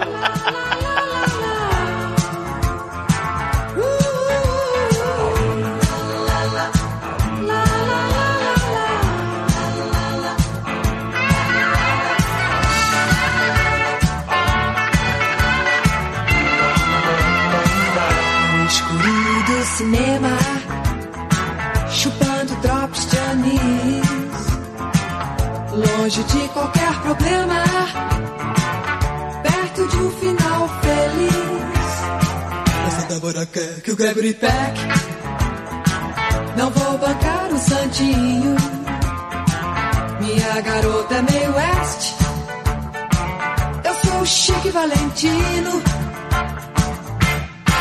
Mas de repente o filme pipou.